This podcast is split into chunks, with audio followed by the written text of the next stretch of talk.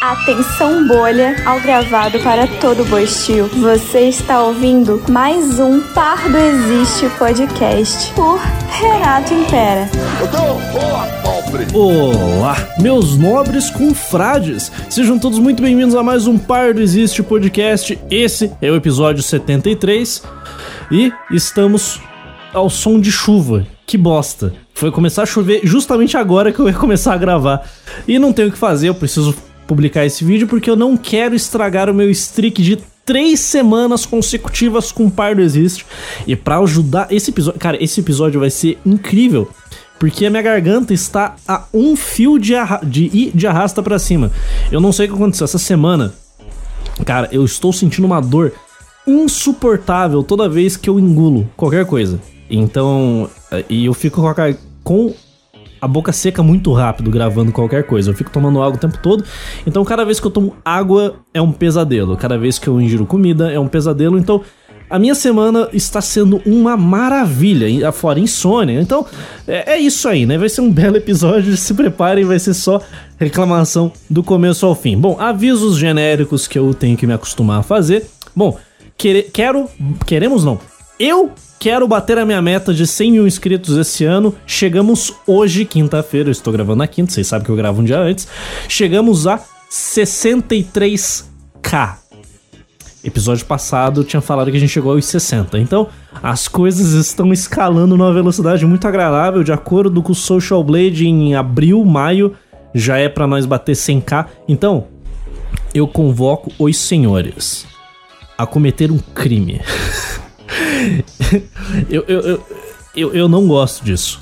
Mas eu vou pedir para vocês serem chatos. Muito chatos. Mas eu não tô falando pra você ser chato na sua vida pessoal. Não, não, não, não, relaxa. WhatsApp, Telegram, manda de vez em quando um vídeo ali, pá, só pra, só pros seus parentes verem, porque são, vídeos, são vídeos bons, são vídeos excelentes. Porra, meu canal principal é um, é um canal de excelência, um dos melhores canais do YouTube brasileiro. Brasileiro, calma. Gringo é foda. Gringo não chegou aos pés dos canais que eu assisto. Mas um dia, quem sabe. Bom, eu não tô falando dessa galera, eu tô falando de Twitter. Eu tô falando de lives na Twitch. Eu tô falando de lives no YouTube. Sejam insuportáveis. Sabe aquela live do, do cara que você gosta de assistir, que pega, sei lá, 100, 300 pessoas assistindo, que eles leem o chat? Então pega o meu link, pega o meu vídeo e recomenda pro cara. Fala assim, ah, assiste esse vídeo aqui, papapá. E fica enchendo o saco mas muito. Encha bastante o saco. Vamos chegar no 100k na base do ódio do tapa na cara. Vamos ser insuportável. É isso. É isso que eu tô pedindo pra vocês. Serem insuportáveis. Vamos chegar em 100k nessa porra aqui, porque os ventos da possibilidade de eu largar meu trampo e gastar esse um ano, esse ano de 2023, focando 100% no canal, uh, cresceu porque eu vejo perspectivas de crescimento. Então, não sei. Eu, eu, eu, eu, eu tô pensando há alguns dias aí que eu tô velho pra caralho, não posso arriscar e o cacete. Eu não tô tão velho assim. Eu, eu posso gastar um ano da minha vida com um projetinho idiota. E tem gente que gasta 10 anos da vida com projetos idiotas e, e saca. E depois dos 30 segue em frente. Eu posso gastar um ano da minha vida com o canal. Então. Vamos bater essa metinha, hein? Hã? Hã? Eu dou conteúdo de graça para vocês, vocês me dão, vocês me retribuem divulgação, porra, eu acho justo pra caralho. Bom, é isso, esse é o pedido aí. Sejam insuportáveis, fique spamando essa porra desse canal em todo buraco que vocês se enfiarem. De comentário de short, comentário de TikTok, comentário de vídeo, caralho. Sejam chatos, foda-se, vamos meter o louco aí e chegar em 100k esse ano e que se foda. Bom, segundo aviso, o Pardo Hub, o Pardo Hub tá recebendo os vídeos normalmente, se você assinou o Parlapatão Old, você recebe de graça os vídeos. Eu vi que vocês, seus desgraçados, não estão assistindo. Então é só abrir a porra do Pardo Hub e ver os vídeos. Tá, cara, tá literalmente no mesmo horário de sempre. Segunda-feira, 7 horas. Quarta-feira, 7 horas. Não mudou porra nenhuma, é só abrir o Pardo Hub, pegar o link e assistir. Ou nem precisa abrir. Olha o teu e-mail, né? É só olhar teu e-mail, tá lá, o link tá lá. E é só abrir. Bom, no mais, me segue no Instagram, me segue no. no é, entra no Pardistão servidor, gente. Caralho, que coisa idiota. É, nos últimos três dias, a rapaziada no Pardistão resolveu inventar eleições pro, primeiro, pro presidente do servidor. Depois eu transformei pro ministro, porque impera, né? Né? Aqui é uma ditadura, isso daqui não é uma democracia. Aí, mas a rapaziada inventou essa merda e eu não dei muita atenção. Aí eu vi que o bagulho escalou, contaminou o servidor inteiro e, e eu tive a decisão de vamos startar um RP de política e começamos um RP de política. É, eu já desisti, porque é cringe demais para mim, mas já coloquei alguém lá para assumir o meu papel. Então, se abre um pardistão, abrem lá o governo do, é, governo do pardistão, tá maluco. Então a esquizofrenia de tantos níveis que eu não consigo colocar isso em palavras. O bagulho tá sensacional. Fora isso daí, o servidor é um fórum. Você que é um pouco mais velho e odeia chat de Discord como eu odeio, eu transformei o servidor do canal em fórum, então você não tem chats idiotas, você tem tópicos e assuntos, você pode entrar lá e trocar ideia e criar seus tópicos. Por favor, crie tópicos à vontade, não interessa o tema, só cria lá para dar aquela para dar aquela movimentada no servidor. Eu não tenho mais tempo para para ficar criando tópico. Eu desisti, na verdade, eu fiquei com preguiça. Porque eu enjoo das coisas muito rápido. Incrível que eu não enjoei do canal principal. Eu fico impressionado. Bom, é isso aí. Segue no Instagram, segue no Twitter, vê os links aí, tá tudo em casa. Vamos começar esse episódio com o quê? Hein? Qual que é o assunto? Qual que é o assunto que conquistou essa semana? É, vários. Dessa semana, diferente da semana passada, tem um monte de bosta. E vamos abrir com censura do Monark, hein? Que beleza, né? Esse, eu, eu ia soltar. Sexta-feira não ia ter live, sexta-feira passada. Aí, abro o Twitter e vejo que o Glenn tá completamente insano. Os esquerdinhas estão batendo no Glenn, os bolsonaristas estão batendo punheta para o Glenn.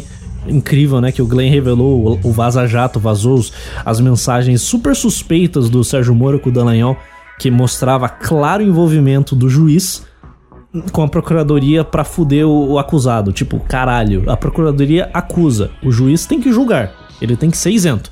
Não, ele dando dicas pra procuradoria fuder o acusado. Caralho, que beleza, né? O, Moro matou a Lava Jato com essa atitude idiota. É, mas óbvio que teve uma movimentação política, caralho. Foi, foi uma putaria ali que, quem sabe eu explique no vídeo do, do Bolsonaro no, no, no na, na, mais pra metade do ano aí. Mas uh, não sei se eu vou entrar em tantos detalhes assim, porque é um assunto meio nebuloso, saca? É só é pouca gente que fala do, do que, o que realmente aconteceu para acabar com a Lava Jato. A gente tem teorias de que é, o Bolsonaro tava muito preocupado em salvar o filho corrupto dele, o chocolateiro do caralho, do merda do Flávio. Aí ele fez um acordão com o STF e o STF falou: Ó, oh, seguinte, então a gente vai liberar, liberar o Lula, a gente não vai investigar o seu filho e vamos liberar os Cabral, saca? Vamos enterrar a Lava Jato de vez. E o Bolsonaro aceitou isso daí como um bom bosta que ele é. Mas essa é a teoria que eu mais vi. Não sei se é verdade, sinceramente eu acredito que seja verdade. Talvez eu cite no vídeo, talvez não, mas não, provavelmente eu vou citar isso no vídeo, porque foi isso que derrubou o Bolsonaro também, né? É, é faz sentido. Bolsonaro trair os lavajatistas, eu acho que foi um tiro no pé que eu não consigo colocar em palavras, mas seguimos o baile aqui. Bom, o que aconteceu essa semana aí com o Glenn? Todo mundo sabe, né? Todo mundo sabe. Vai lá o Xandão, o calvo geral da República, o ex-advogado do Partido Comunista Chinês, sacanagem. É, ele foi lá e passou uma. deu uma canetada e derrubou a porra da Paula Marisa, aquela piranha, derrubou a, a boqueteira do, do te, te, te atualizei, te avisei, uma merda, Bárbara, chata pra caralho. Uh, e mais uma galera lá que, que foi de churrascos, o Constantino rodou também, não lembro. Eu deveria puxar a lista de influenciadores que rodaram aqui. Influenciadores Morais. Olha aqui. Uh, Vamos ver aqui. Aqui. Sexta-feira passada, né, mano? Aqui. É, Barba Desfani, Paula Marisa, Monark, Nicolas Ferreira e José Medeiros. Essa galera que rodou. O X da questão é o Monark, né? Uh, só que a graça, a grande piada, é que eu não vou nem levantar. Uh, eu não quero tomar strike de novo, né? Porque eu, agora deixa eu falar. É, eu fiz uma live sexta-feira, assim que saiu a notícia, eu vi toda essa movimentação no Twitter, todo mundo se matando lá. Aí eu li a matéria do Glenn, eu assisti a live do Glenn, eu fiquei horrorizado, juro por Deus, cara, que eu não, achei que ia ficar tão, tão catatônico vendo o bagulho, que é, é literalmente uma ordem judicial que o Moraes mandou para as redes sociais, falando: ó, oh, derruba essas contas. E foda-se, é isso, derruba essas contas aí e caguei. Sem citar lei, sem citar qual crime foi, foi foi cometido, sem, sem justificativa nenhuma, só falou, derrube em duas horas, não 24, duas horas. com passivo de tomar uma multa de 100 mil. O que, que as mídias sociais fizeram? Derruba, foda-se, não tem o que fazer. Menos o Rumble, porque o Rumble não tá no Brasil. Eles não têm escritório nacional, ou seja, eles não precisam seguir essas leis. É, mas não vai demorar muito pro, pro Rumble e churrasco. O Rumble, plataforma inteira, sair do ar no Brasil. Isso vai acontecer porque é, o judiciário tem, esse, tem essa prerrogativa de se uma rede social não cumpre uma ordem, uma ordem da, da, da justiça, ele simplesmente tirou a rede social inteira do ar aqui no Brasil. Então o Rumble vai rodar mais cedo ou mais tarde. Bom, o X da questão é: Nicolas Ferreira, ele fomentou o que aconteceu em Brasília? Sim, ele foi parte, ele foi uma das peças principais que, que criaram esse clima para esse bando de gado idiota ir lá fazer merda em Brasília. Verdade. Uh, não vou entrar nos méritos aqui. Bom, Paula Marisa fez a mesma coisa? Fez, óbvio que fez. A porra do Te Atualizei fez? Pra caralho. Isso José Medeiros eu não sei quem é. Então, essa galera, esses influencers bolsonaristas e o deputadinho, o chupador de pinto lá, o. o do Antabai Cruzeiro, essa galera aí tem, tá todo mundo atolado até o pescoço nessa tentativa de revolução popular, tentativa de golpe, foda-se o que, que, você acha que foi. Essa putaria que rolou em Brasília, um bando de, de, de vândalo, pra mim é vândalo. Não, não vou falar terrorista, pelo amor de Deus, né, meu querido? Ninguém tem 15, ninguém aqui tem 14 anos, né? É, eu sei que vocês têm 14 anos, mas eu não tenho. Então eu não vou falar, não vou falar. Ai, os terroristas, eu não sou a Rede Globo. Bom, essa galera tá até o pescoço atolado nessa questão. Eles iriam se fuder Óbvio, todo mundo sabe, tá claro que eles iam tomar no cu. Porra, o Moraes tá dois meses sendo o líder supremo do Brasil. Eles acharam que nada ia acontecer com eles por literalmente fomentar um, uma possível revolução popular, um golpe de Estado. Sério, eles fizeram isso e eles estavam lá. Tem, tem um bagulho engraçado na, na legislação americana quando se refere à liberdade de expressão eu sou bosta, eu sou economista, irmão, eu não sou jurista. Eu vou falar aqui de, de, de cabeça e eu não vou pesquisar. Na legislação americana, a liberdade de expressão ela é bem clara quanto você pode falar o que você quiser. Se eu vier aqui falar que o Alexandre de Moraes é, não vou terminar porque não estamos na América, eu posso falar à vontade. Mas eu não posso fomentar algo contra ele. Eu não posso vir aqui e falar, vão e façam um negócio como o Xandão. Eu não posso fazer isso. Na legislação americana eu não posso fazer isso. A liberdade de expressão você pode dar opinião sobre tudo o que você quiser, irmão. Você pode ser racista, você pode xingar judeu, você pode falar mal de mulher, você pode falar o que você quiser. Mas você não pode chegar e falar, tem que matar preto. Você não pode fazer isso. Porque isso é um. Tipo, ou, ou melhor, tá, não sei se, se, tipo, como grupo você pode falar isso, mas tipo, se tem um homem negro ali, você não pode falar, vão e matem esse cara. Você não pode. Isso, isso dá processo, você vai pra cadeia. A Capitólio, né? Aquela galera toda foi presa.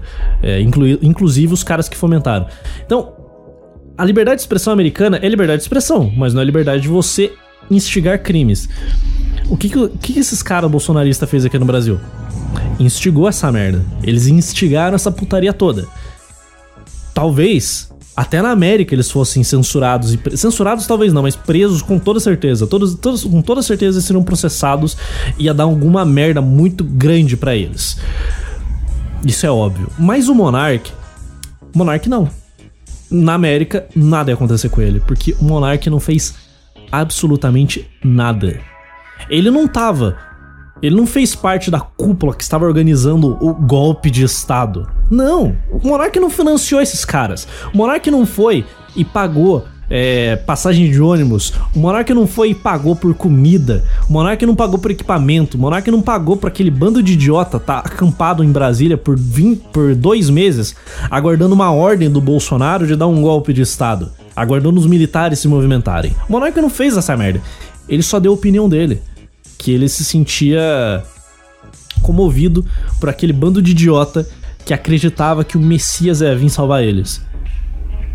Eu também sinto pena desses caras. Eu sinto pena do gado que tá lá com a que sofreu uma lavagem cerebral fodida, um bando de velho que as pessoas olham para ele e falam: "Cala a boca, velho, vai se fuder".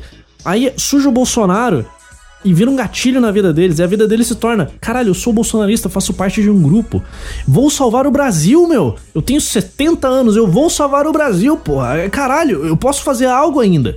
E ele, ele, se, ele, ele, ele, ele compra toda essa narrativa e ele vai até Brasília, fica dois meses tomando é, é, é sol, chuva, vento, saca?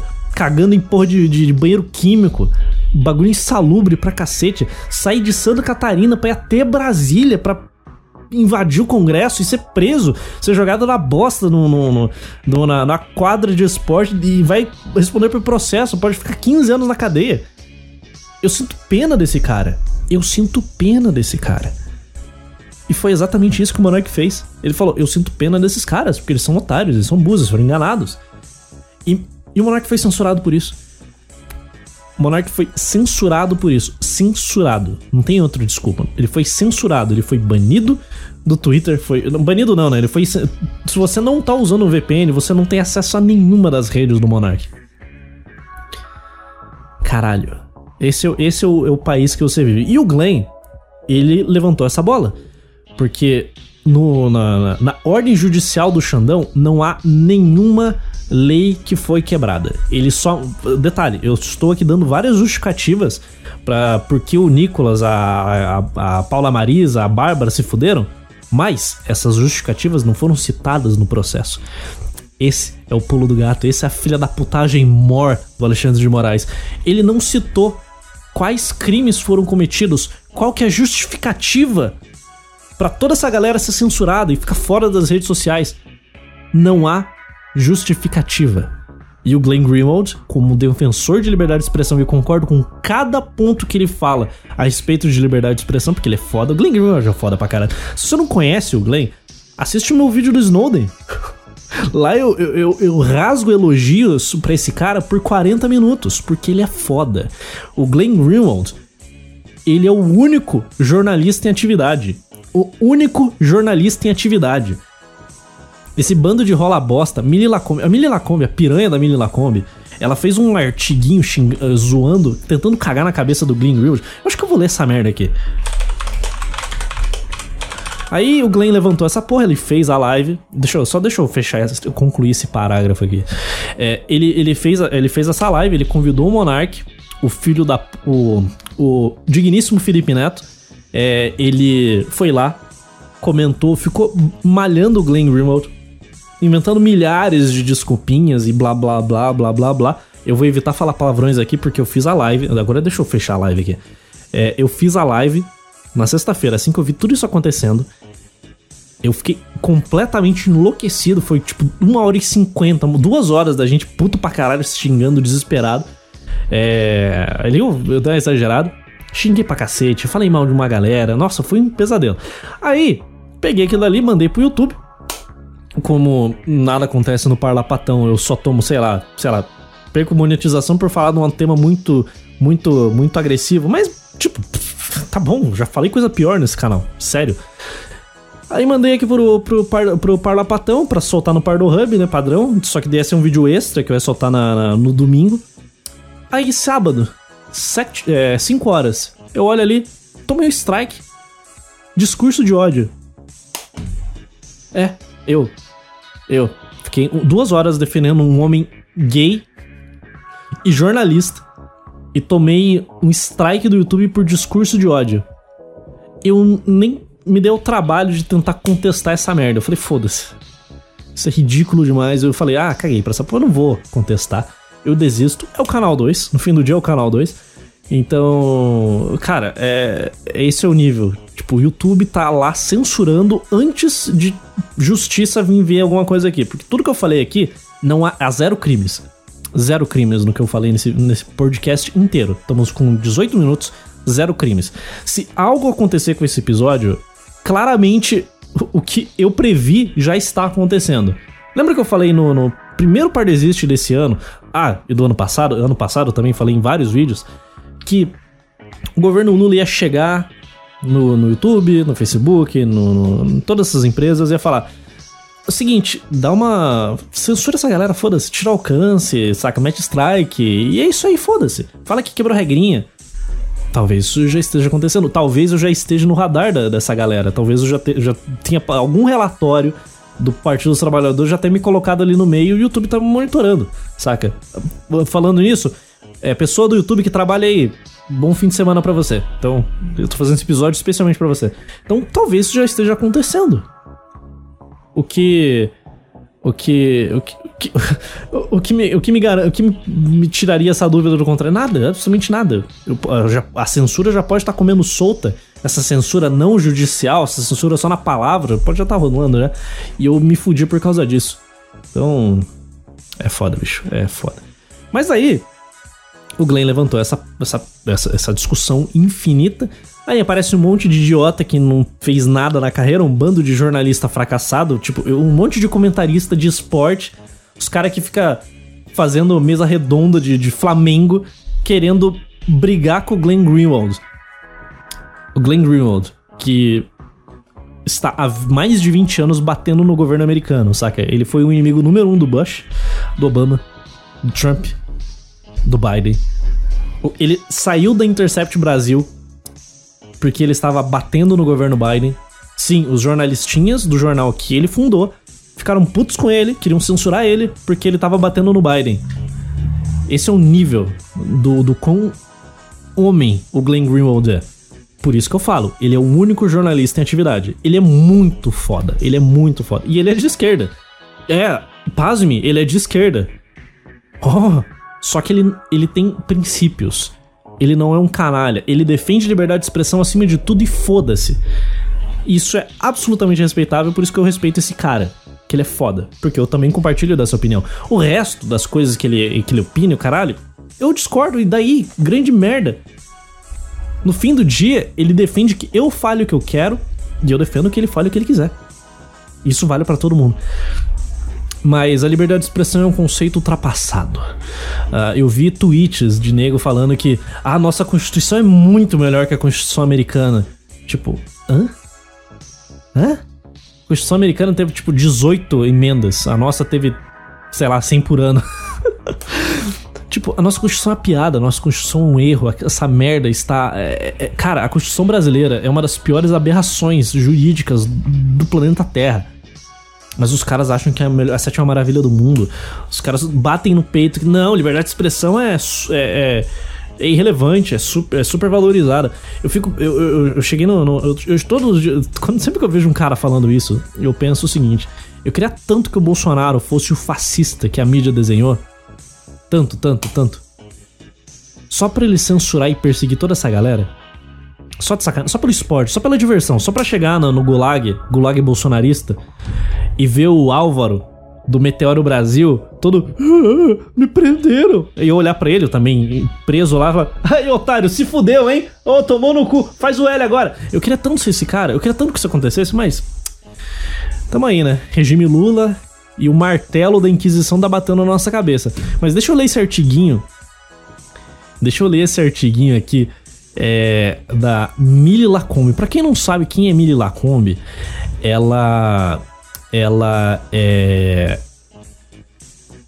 a mulher que foi demitida do Sport TV porque ela soltou uma fake news envolvendo o, Rogério Ceni. É isso daí em 2005, sei lá, 2000, 2006. tipo, ela meteu, ela soltou uma fake news que o, o Rogério Ceni falsificou uma assinatura para ir pro Chelsea e ela falou isso em, em, rede nacional e o Rogério Senna ligou lá e falou: Ô, ô piranhola, ô, ô ganiola, é mentira, prova isso daí. E ela ficou. É foda, é foda. Bom, deixa eu ler aqui o, o artiguinho da Mili Lacombe aqui. Opinião, o UOL, né? Óbvio que é o UOL. Uma palavrinha sobre Greenwald, Moraes e esses tempos são brutos. Não, não são. Esses tempos são uma mata do caralho. Esses tempos são de oportunidade. E esses caras estão aproveitando. Esses canalhas estão aproveitando a oportunidade. E a gente se fudeu, né? Porque voltamos. A gente foi jogado seis meses no limbo até a direita conseguir ter alguma dignidade para sair dos escombros da cagada que os bolsonaristas fizeram em Brasília e a gente voltasse a uma posição de verdade. E nesse meio tempo, leis como a lei anti-piada passa, que eu quero falar daqui a pouco dessa merda. Deixa eu ler o artigo da, da, da Mili Lacombe aqui. Ai, ai. Glenn Greenwald já teve seu nome marcado na luta, luta democrática brasileira. Oh, já teve. Não apenas pelo trabalho feito na Vaza Jato, que a esquerda se masturba muito, né? A série de reportagens que trouxe luz a muitas das ilegalidades e imoralidades cometidas por Sérgio Moro. Cara, nessa época, uh, até hoje, né? Eu gosto da Lava Jato. Eu gosto da Lava Jato. Eu sou, eu sou da galera que gosta da Lava Jato sabendo que ela é imunda. Por quê? Porque briga de torcida, né, amigo? Eu, eu quero ver o PT se fudendo. Nem que para isso seja a porra da Lava Jato, seja o merda do Sérgio Moro literalmente cuspindo no processo legal brasileiro. Eu me importo? Não, eu quero que se foda, amigo. A, a Constituição Federal é nada mais, nada menos que um guia de sugestões. Você segue se você tá afim. Fechou? É isso. Isso, isso que é a Constituição Federal de 88. Então, meu amigo, eu quero que se foda o processo judicial, eu quero que se foda o processo legal. Esse Brasil é uma piada, esse país que nós vivemos é uma piada. Então você ter uma força-tarefa de juiz de primeira instância prendendo o ex-presidente Lula, cara, óbvio que eu vou bater palma. Eu não me importo. Eu tô cagando e andando. No vídeo da Dilma, vai ser muito divertido quando eu levantar esse ponto. Eu vou falar que ela tomou um golpe. E a galera vai ficar puta. Só que eu não só que eu vou falar isso não sendo contra, mas sim sendo a favor, porque é mais divertido que ela tenha tomado um golpe, porque ela é, é patético.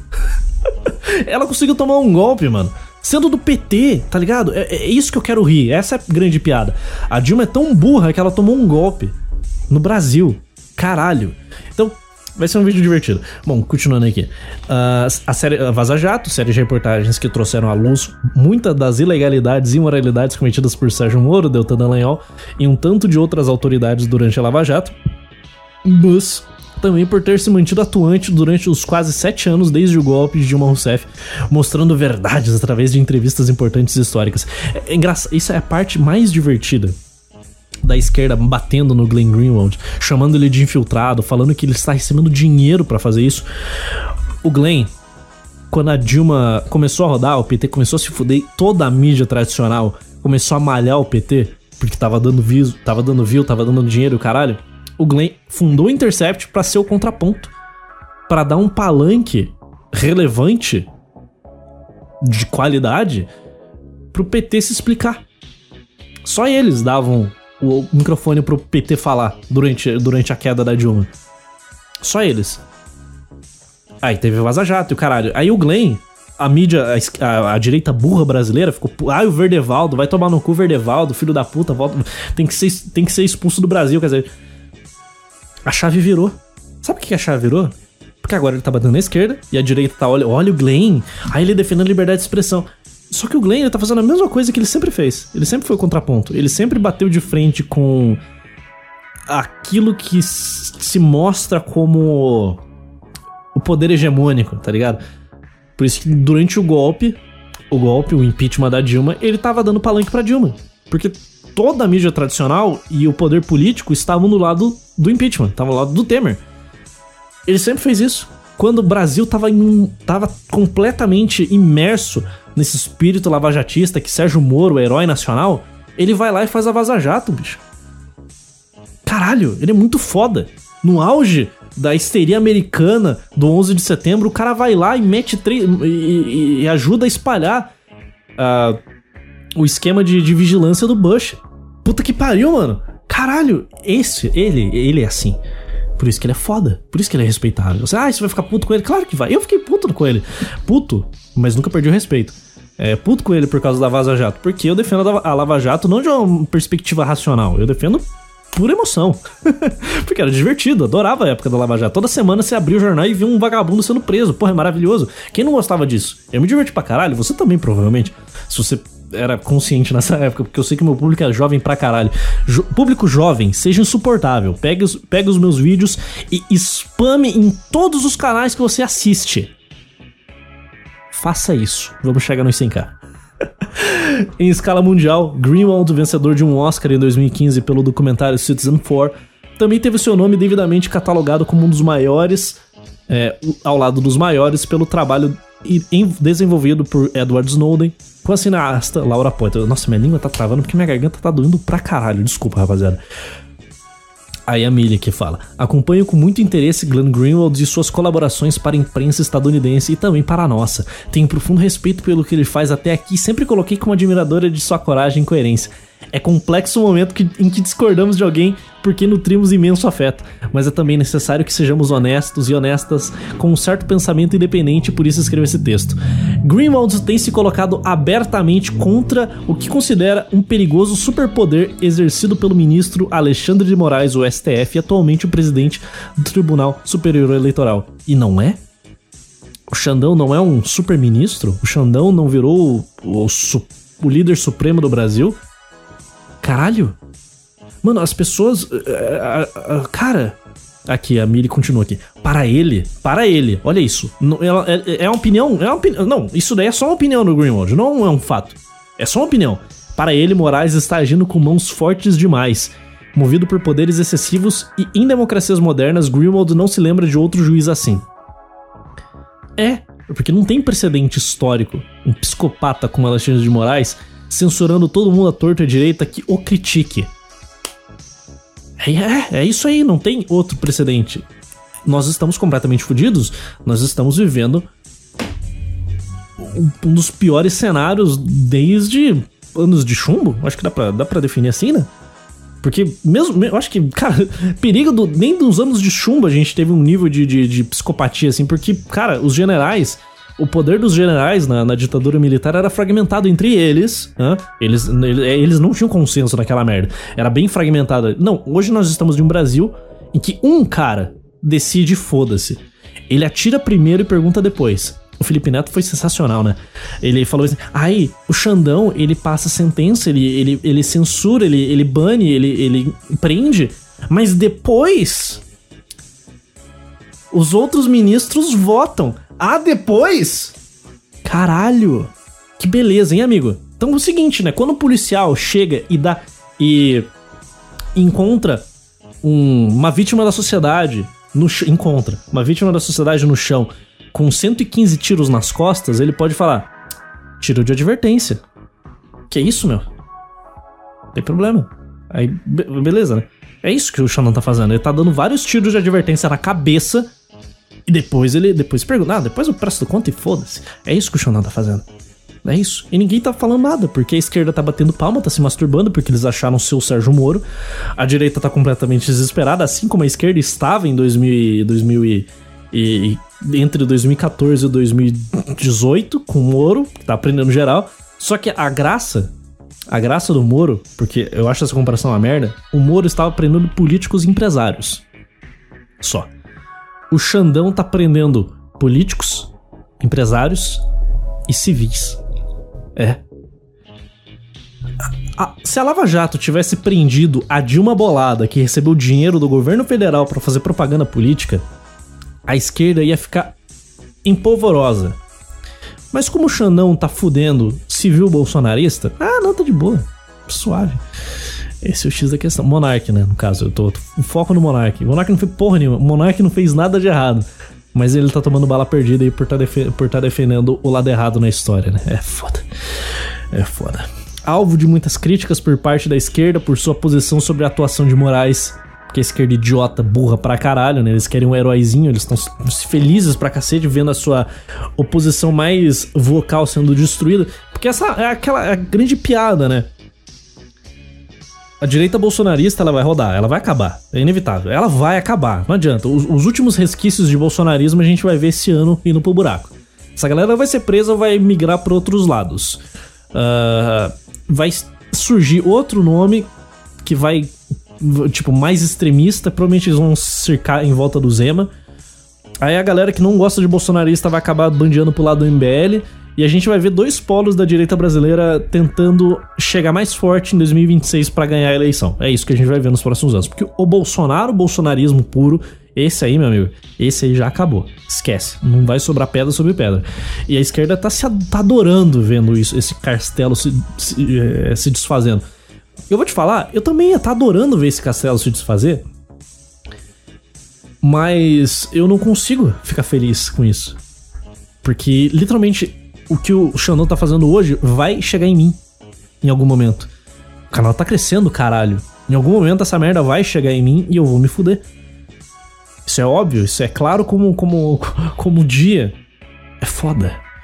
Aí Aqui, a, aí a, a, a solta um coach aqui. Moro aqui há 17 anos, então sabia que minhas Ó, isso daqui é um, um tweet do, do Gunhoso. Moro aqui há 17 anos, então sabia que as minhas reportagens e críticas ao de Moraes enfureceria grande parte da esquerda. Como disse ao New York Times, a esquerda e a mídia corporativa se uniram para fazer deles o seu novo Moro, o juiz herói que salva a nação e, portanto, não pode ser criticado. É, uma, eu acho que é uma grande piada que o, que o, que o Greenwald levantou. Lendo eu li o livro dele e o do Snowden, conta a mesma história, de perspectivas distintas. É sensacional. Façam isso também. Ou só assistam meu vídeo do Snowden, que eu, eu condenso esses dois livros e faço só um material lá. Mas eu acabo não citando isso. O New York Times, ele caga muito pra liberdade de expressão. Eles estão literalmente pouco se fudendo. Eles são cadelinhas do sistema, em todos os contextos. Não interessa quem o que importa, ai sistema, vem cá, vou chupar o seu pinto. É isso que o New York Times faz. O New York Times fez uma matéria criticando o Alexandre de Moraes, falando que ele tá indo longe demais. O New York Times tá criticando o Xandão por ser antidemocrático. Esse é o nível que a gente tá chegando. Uh, eu tô num ponto em que, Xandão, vá e prenda o Glenn Greenwald. Vá lá e censure ele, foda-se. Eu só quero que isso aconteça só pra mídia internacional cair matando aqui no Brasil. Porque isso vai acontecer. Ah, vai. Vai. O Greenwald tem contatos demais lá fora. Ele é muito respeitado lá fora. Por mais que ele seja um. um, um ou seja, insuportavelmente é, seguir os seus princípios, ele é chato pra caralho. Ele tem muito respeito por causa disso. Então, se o Xandão resolver censurar o, o meu amigo, vai virar uma beleza. O Xandão tá fudido. Eu acho que ele não. É, cara, o Greenwald é o primeiro cara com bolas de titânio que chegou na frente do Xandão. Talvez ele tenha maior que o Bolsonaro, muito maior que o Bolsonaro.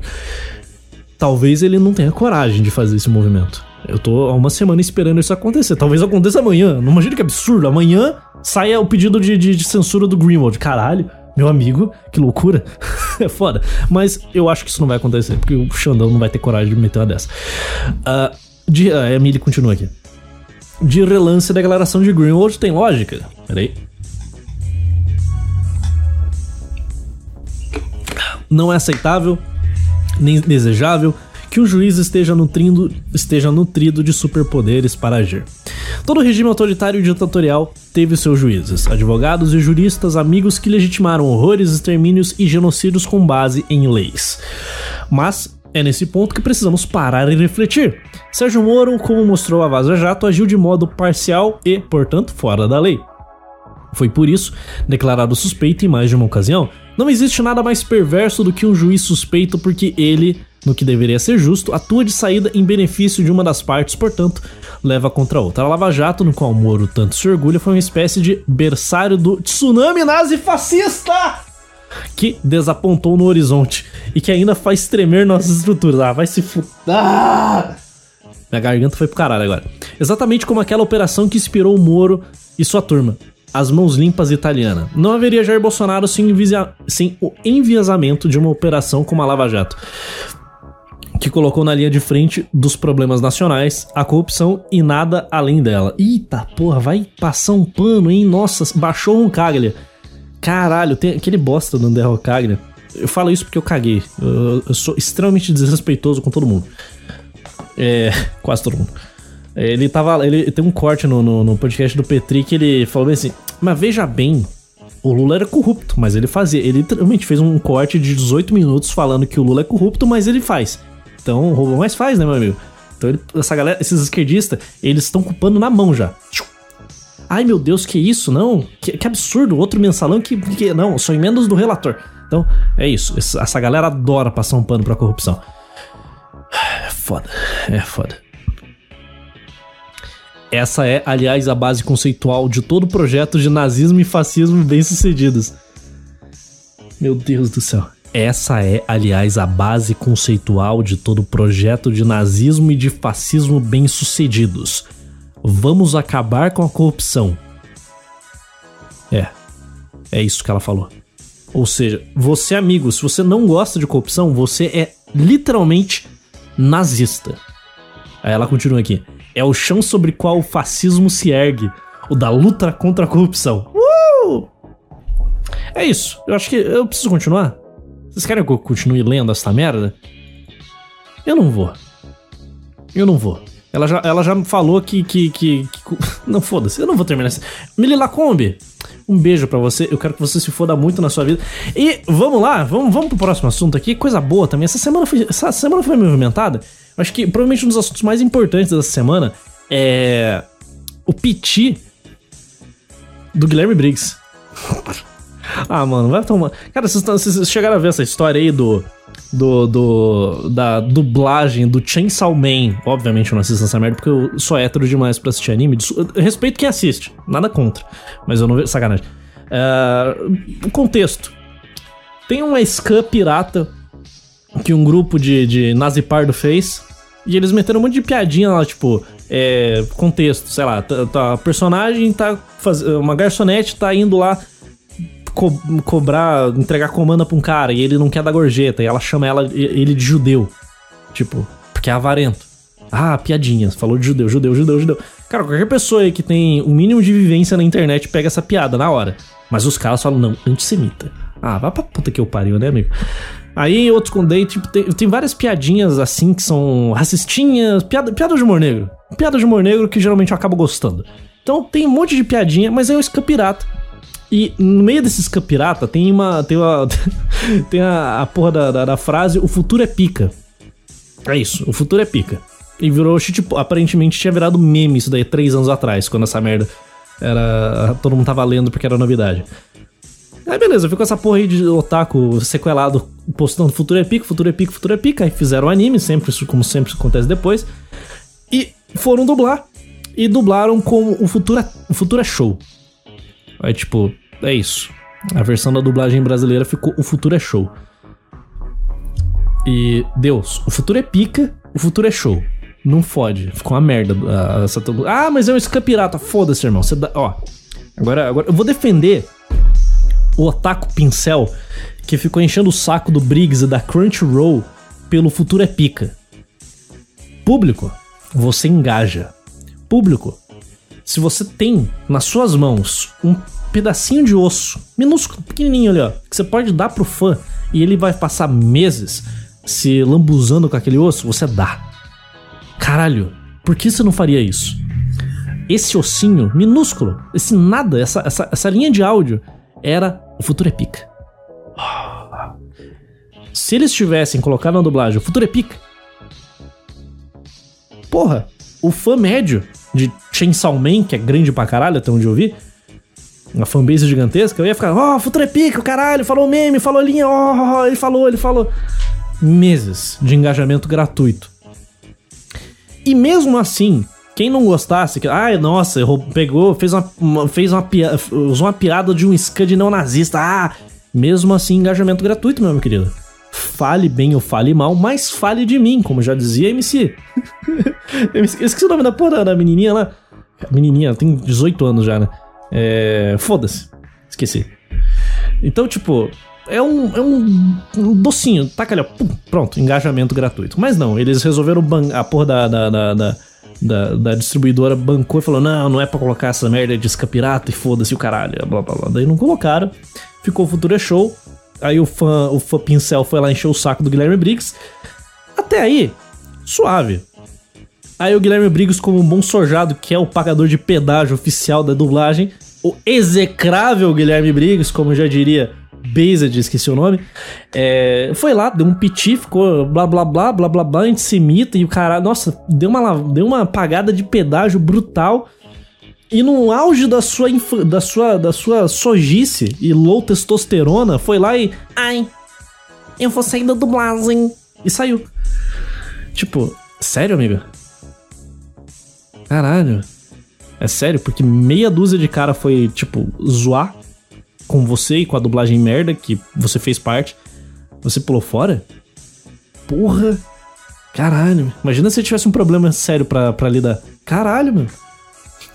Então, tipo, eu, eu, não, eu fico. Eu, nesse caso, eu fico do lado do otaku sequelado, bicho. Porque a reação do Guilherme Briggs é muito mais patética do que o fã otaku indo pedir pica. E, e é isso, amigo. Não interessa.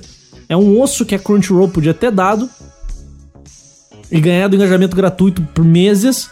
E não, eles bancaram uma, uma decisão idiota. Cara, Ai, o distribuidor manda, a gente obedece. Não, não necessariamente. Você pode falar, cara, ó, eu sei que vocês não querem, eu sei que é um escapirata, eu sei que é uma questão meio complicada, você querer meio que endossar é, o consumo de conteúdo pirata, mas.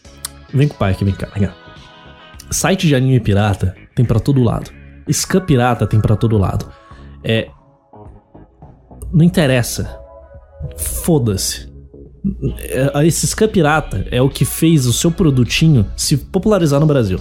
Quem paga, paga porque é engajado. Quem paga provavelmente já leu esses conteúdos piratas. Então, meu amigo, só aceita que a comunidade em torno dessa porra tá engajando o teu produtinho aí, fazendo ele estourar bolhas. Porque tinha um só eu tenho amigo que nunca viu, nunca viu anime e tá assistindo essa merda. Então, a, abraça essa piadinha da comunidade, deixa a gente colocar o futuro epica ali, não interessa as polêmicas, não interessa de onde veio.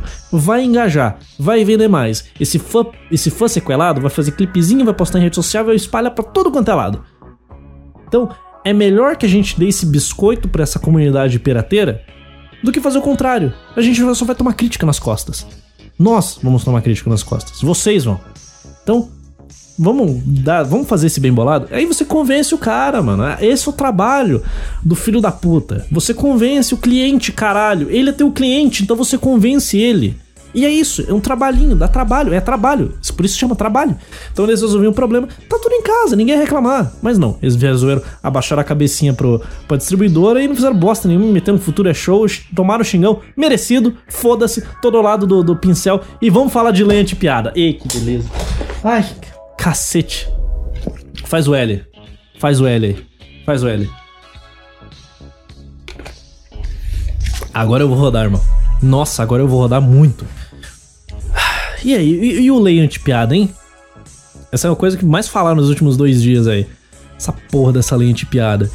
PL 4566 de 2021. Criação de uma bolsonarista. É isso. Criação de um bolsonarista. É, o PL o PL é, orientou seus deputados a votar sim.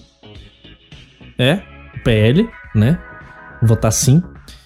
Orientação da liderança do PL sim. O único partido que orientou a votar não na lei anti-piada, que eu já vou explicar o que é, para quem não sabe, quem não tá interessado nessa merda, é, foi o Novo. O Novo falou: não, não é pra, é pra votar não nessa porra. Todos os outros partidos no Congresso votaram sim governo, oposição, minoria, maioria, todo mundo, todo mundo apoiou censura. Todo mundo. Inclusive, inclusive Eduardo Bolsonaro, que tava lá mandando o Danilo Gentili fazer o L. É, o projeto do governo Bolsonaro foi aprovado com votos da base da oposição bolsonarista pelo governo PT. Ou seja, é isso, né? A bagunça. Você tá vendo o Teatro das Tesouras? Tá vendo a palhaçada? Todo mundo ali. Político. Político existe para fuder a sua liberdade, meu querido. Político existe para fuder a sua liberdade. Simples assim. Mas deixa eu ler a lei aqui. Tentar traduzir essa merda, porque eu odeio o juiz de case aqui. Eu prefiro economia, economia é mais fácil. Vamos lá. Congresso Nacional decreta. Artigo 1 da Lei 7.716 de janeiro de 89 passa a vigorar com as seguintes alterações. Artigo 2. Injuriar alguém ofendendo-lhe a dignidade ou o decoro em razão de raça, cor, etnia ou procedência nacional. Resumo da ópera: você não pode fazer piada racista sobre etnia e não pode fazer piada com um boliviano. Puta que pariu, vou ser preso agora porque eu fico zoando boliviano na live pena, reclusão de 2 a 5 anos e multa. Fez piada racista? 2 a 5 anos. Fez piada com boliviano? 2 a 5 anos. Fez piada com japoronga? 2 a 5 anos. Zoou o Xing Chong, otaku? 2 a 5 anos. É isso. Esse é o teu país agora. Isso, isso está em vigor, amigo. Isso está em vigor. Mas eu como como eu tento fugir dessa merda, Uh, eu nunca ataco ninguém. Caso vocês não, não tenham percebido, eu nunca ataco pessoas. Eu gosto de zoar grupos, entidades metafísicas. Uh, eu gosto de usar o boliviano, saca? Não ataco um boliviano específico. Então provavelmente isso daqui não vai dar em nada para mim. Porque eu também não faço piada racista pra caralho, eu não fico exagerando, porque eu também nem acho engraçado também. Uh, vocês podem falar que eu tô ESG, tô dando uma de ESG, mas não, eu só não faço. Quem acompanha aí tá ligado. Uh, Aí vai aqui, parágrafo único. A pena é aumentada de metade se o crime for cometido mediante concurso. de duas ou mais pessoas. É. Se, se essa piada for feita, sei lá, numa stream com 150 pessoas, você vai tomar 10 anos de cadeia. É, se qualquer dos crimes previstos nesse artigo for cometido por intermédio dos meios de comunicação social, de publicação em redes sociais da rede mundial de computadores ou de publicação de qualquer natureza, segundo, segundo inciso aqui. Se qualquer dos crimes previstos nesse artigo for cometido no contexto de atividades esportivas, religiosas, artísticas ou culturais destinadas ao público, reclusão de 2 a 5 anos e proibição de frequência por 3 anos a locais destinados a práticas esportivas, artísticas ou culturais destinadas ao público, conforme é o caso. Se o cara fizer uma piada num palco de stand-up zoando haitiano, olha o combo preto, pobre, imigrante. Ele vai tomar de 3 a 5 anos de cadeia e não vai poder fazer show de stand-up por 3 anos. É isso. É, é, essa é a lei. Essa é a legislação. Loucura, loucura, né? Se prepare. Sem prejuízo da pena correspondente à violência, incorre as mesmas penas previstas no, no, no, no artigo sempre está blá blá blá blá blá blá. Basicamente é isso aqui. Essa é a lei. Censura prévia. É isso. T Total Recall. É isso. É, já estamos tomando uma censura prévia aqui. Antes de, de, de, de pra, pra, gente ficar esperto já do, do, do, Faz o L, né? Não faz o L o caralho, né? Esse daqui é o projeto do Bolsonaro, porra. Da base dele. Esse bando de canalha, filho da puta. Vendedor de pendrive em, em Dubai tava aí votando por favor, cara. E, e ele teve a pachorra de mandar os caras fazer o L, cara. O Dudu Bananinha votou a favor. Cara, esse país Aí tem um artigo aqui da, da, da Gazeta do Povo aqui, que, que, é, que, que, faz uma análise rápida, que eu vou dar uma lida nele aqui também. Restrições a artistas e religiosos, os impactos da lei antipiada que equipara injúria racial, injúria racial a racismo. O presidente Luiz Inácio Lula da Silva sancionou em 11 de janeiro uma lei que equipara injúria racional, racial ao crime de racismo. Com isso, fala-se que contém elementos referentes à raça, cor, etnia ou procedência nacional entendidas como ofensa por pessoas ou grupos considerados minoritários, passam a ser imprescritíveis e inafiançáveis, assim como já ocorria com, no crime de racismo. Com a nova lei, que referenda a decisão de 2001, 2021 do Supremo Tribunal Federal, no mesmo sentido, Apenas de injúrias raciais também aumenta. A punição máxima, que era de 3 anos de prisão, passa a ser de 5 anos. Com a sanção da norma, outros dispositivos foram acrescentados à chamada Lei do Racismo. Segundo fontes ouvidas pela Gazeta do Povo, representam riscos à liberdade de expressão, mas a esquerdinha tá lá batendo palma pra essa merda. É, o principal deles é enquadrar como crime de racismo a contação de piadas sobre quaisquer grupos que possam ser considerados minoritários. É isso. Acabou, irmão. Comédia no Brasil acabou. A gente tá pior que Cuba. Por outro lado, há também um trecho que pode criminalizar falas de lideranças religiosas dentro de seus templos que possam ser interpretadas como contrárias a práticas de religiões afro, que ironicamente não são praticadas por pessoas afro. Faz o seguinte, faz o experimento social, amigo, faz o experimento social vai num terreiro de Ubanda, faz isso em São Paulo. Eu quero que você faça num estado onde a população é parda, misturada, saca? Tipo, 50% branco, 50% pardo e preto.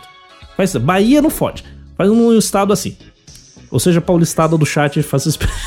faz assim, vai num terreiro de Ubanda, em São Paulo. Depois você vai numa igreja neopentecostal. Vê lá onde tem mais branco e onde tem mais preto. Sabe por quê? Você vai se impressionar com a sua nova descoberta, porque candomblé, macumba, umbanda, essas porra, é fetiche de burguês safado. É coisa de rico otário que em vez de virar budista, o cara vira macumbeiro. Aí o cara fica lá tomando ping falando de, de tranca-rua. Ah não, religião afro, caralho. Tem um, tem um vídeo que eu salvei da pondo um monte de branco enronido num terreiro, tocando pa pandeiro lá e, e, e falando, pô, de não sei, aquelas merdas. Os caras os cara ficam. Eu, eu, já fui uma vez numa celebração de macumba, umbanda, foda-se, sabe? E os caras ficam enrolando a língua, falando de um jeito esquisito, tipo, puta que eu pariu, cara. Porra, velho. Caralho. Que merda. É, tem uma, tem uma desculpa, eu já vi uma, uma, uma, Sempre tem uma gordinha mística na sala. É, isso daí eu vi na faculdade. Ela falou assim: Ai, eu prefiro religiões de matriz afro, eu prefiro banda porque é mais feliz, eles cantam, eles dançam, eles tomam pinga, tipo. Amigo, Se você quer cantar, dançar e tomar pinga, você vai é, no baile. Eu garanto que vai ser mais divertido ir no baile do que ir num, porra, num terreiro de macumba. Tipo, caralho, amigo. Que patético. Tipo, é ridículo. É, é ridícula a desculpa dos, dos caras. Tipo, é, mano, é uma religião, velho. É pra você levar um pouco a sério, né? É pra levar a religião a sério. Interessa qual? De preferência católica. Segue o baile. Vamos lá. Pena máxima para piadas com grupos minoritários é maior que para furto e sequestro. Vai se fuder! Pena máxima para piadas com grupos minoritários é maior que para furto e sequestro. Esse é o teu Brasil, amigo. Esse é o teu Brasil. Esse é o teu Brasil. Meu Deus, eu vou para Ohio. Esquece, esquece. Eu tô indo para Montana. Eu quero minha cabana em Montana. Eu quero tocar country. Eu quero tocar gaita de boca. Eu quero andar de Dodge Ram e atirar pro alto com meus amigos redneck racista. É isso que eu quero. Eu quero ser o, chave... eu quero ser o chaveirinho preto dos meus amigos racistas nos Estados Unidos. É, eu acho que eu, eu serei feliz assim. Um dos trechos da norma sancionada por Lula que determina que os crimes previstos na lei do racismo possam ter penas aumentadas de um terço até a metade quando ocorrer em um contexto com intuito de descontração, diversão e recreação. A lei também determina que a prática do suposto racismo ocorrer no contexto de atividades artísticas ou culturais destinadas ao público, o autor também será proibido de frequentar esses locais por três anos. Para pensar que num país desse. É, lembra, vocês já assistiram Django? Vocês já viram a quantidade de N-word que tem no, no, no, Django? Eu não vou falar a palavra aqui porque, porra, já tomo um strike, não quero tomar outra. A, a quantidade de N-word que tem no Django, eu acho que é 200, alguma coisa assim, é ridículo. Tem noção que o Tarantino, ele não poderia ter feito Django aqui no Brasil? Porque se ele falasse criolo 200 vezes num contexto ruim é, e ele ia ser preso de 3 a 5 anos por racismo, esse é o nível, porque ele ia fazer um contexto artístico. Cara, é, é, cara, país de merda, que país selvagem do caralho. Cara, eu fiz um tweet completamente enlouquecido é, é, esses dias aí, bem no, no contexto do Greenwald. Eu vou ler meu tweet aqui porque que é melhor do que eu ficar bambuceando aqui. Cadê esta merda aqui? Uh, caralho, cadê essa porra aqui? Você vê o quão, você vê o quão selvagem o Brasil é só pelo fato dos americanos terem desenvolvido a primeira e segunda emenda em 1777. Enquanto aqui nessa roça desgraçada, nessa terra amaldiçoada por Deus, estamos discutindo os limites da liberdade de expressão. Esse é o, esse é o quão subdesenvolvido e retrógrado o Brasil é. Tipo, mano, é sério? Sério que os caras fizeram uma lenha de piada, velho que a pena é maior que furto e sequestro. Ou seja, eu e sequestrar. Eu, mano, sequestrar uma pessoa, cara. Eu vou tomar uma punição menor do que chamar alguém de, de, de preto em cima do palco. Caralho! Cara, esse país é uma piada, mano. É, mano do céu. Cara, só tem 20 dias de governo.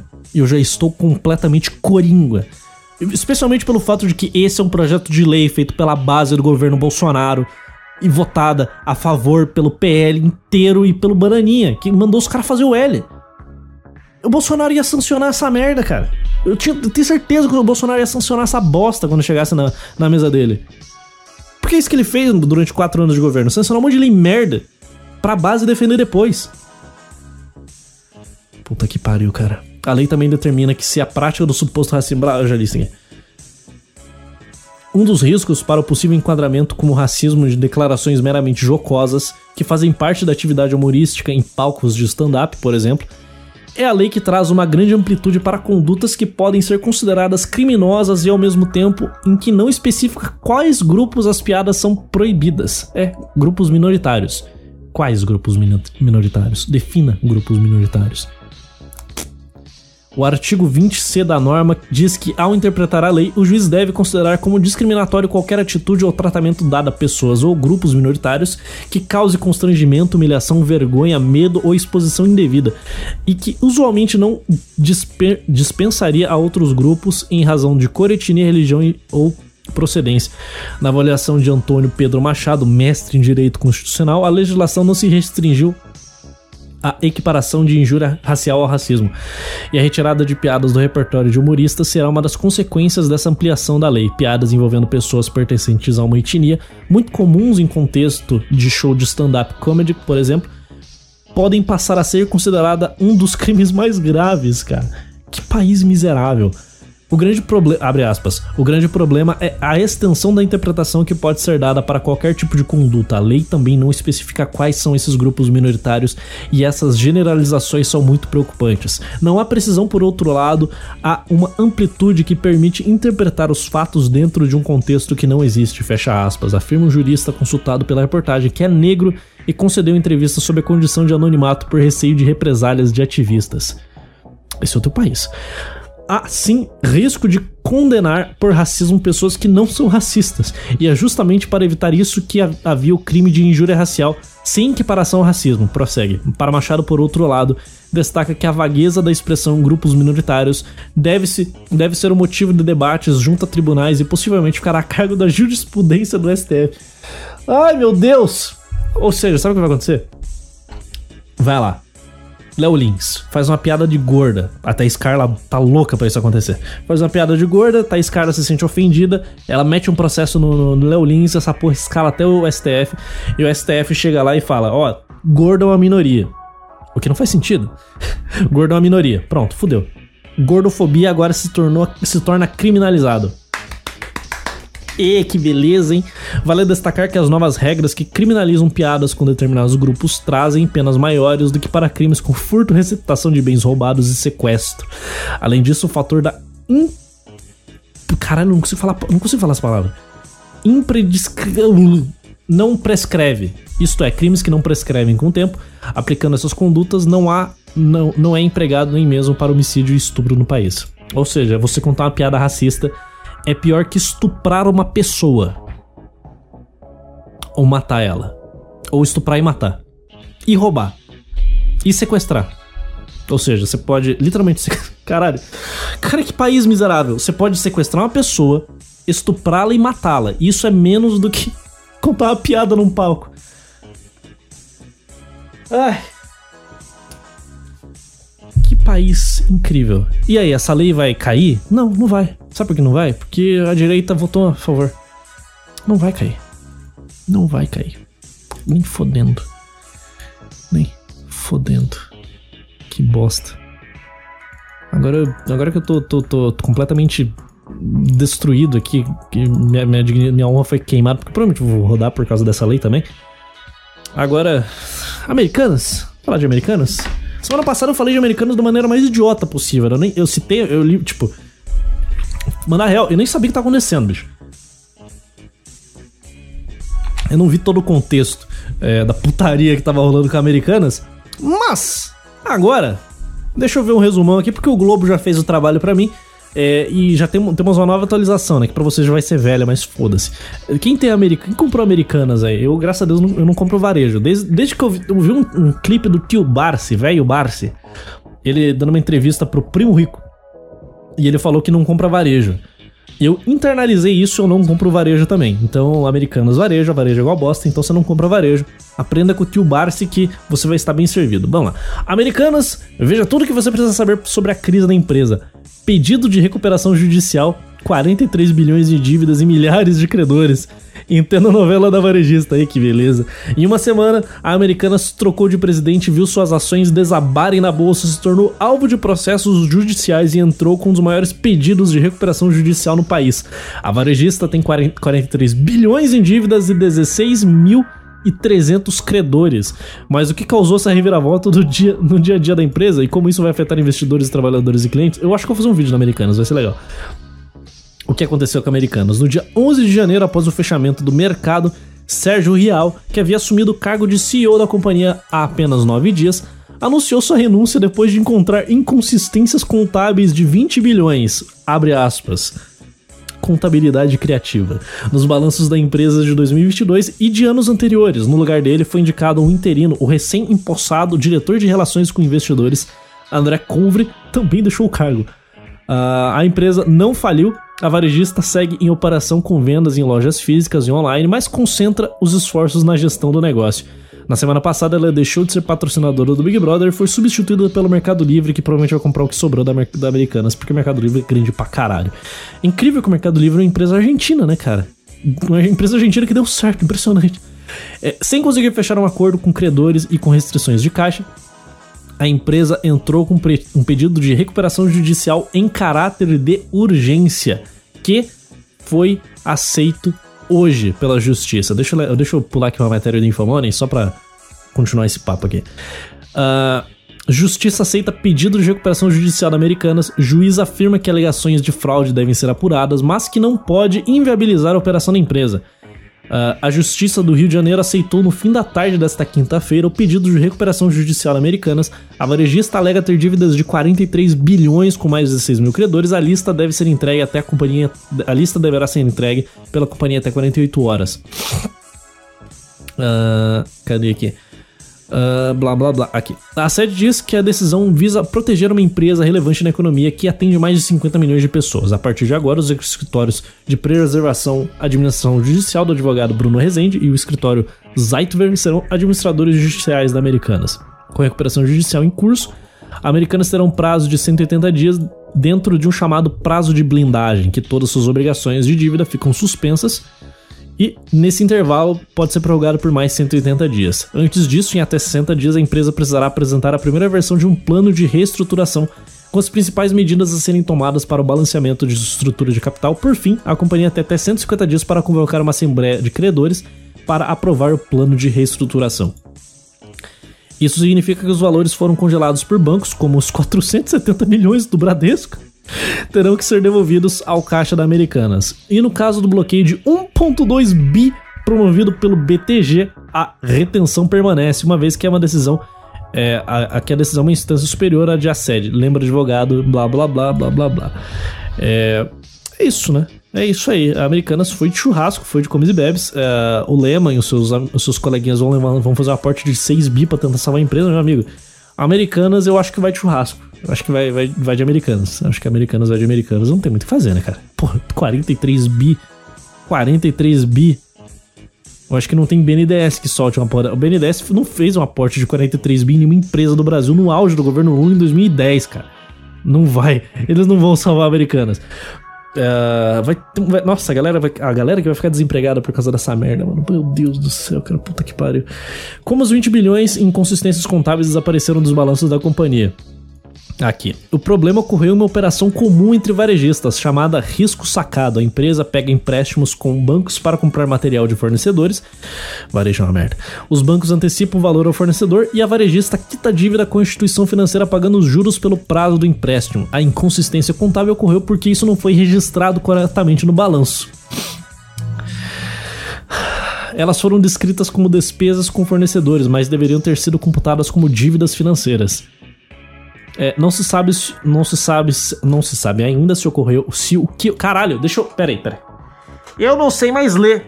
Eu sou um semi-analfabeto. Calma. Não se sabe ainda se o que ocorreu foi uma falha que durou vários anos ou se houve fraude. Pronto, consegui ler. A empresa anunciou a criação de um comitê independente que será responsável por averiguar como isso aconteceu. Contabilidade criativa é foda.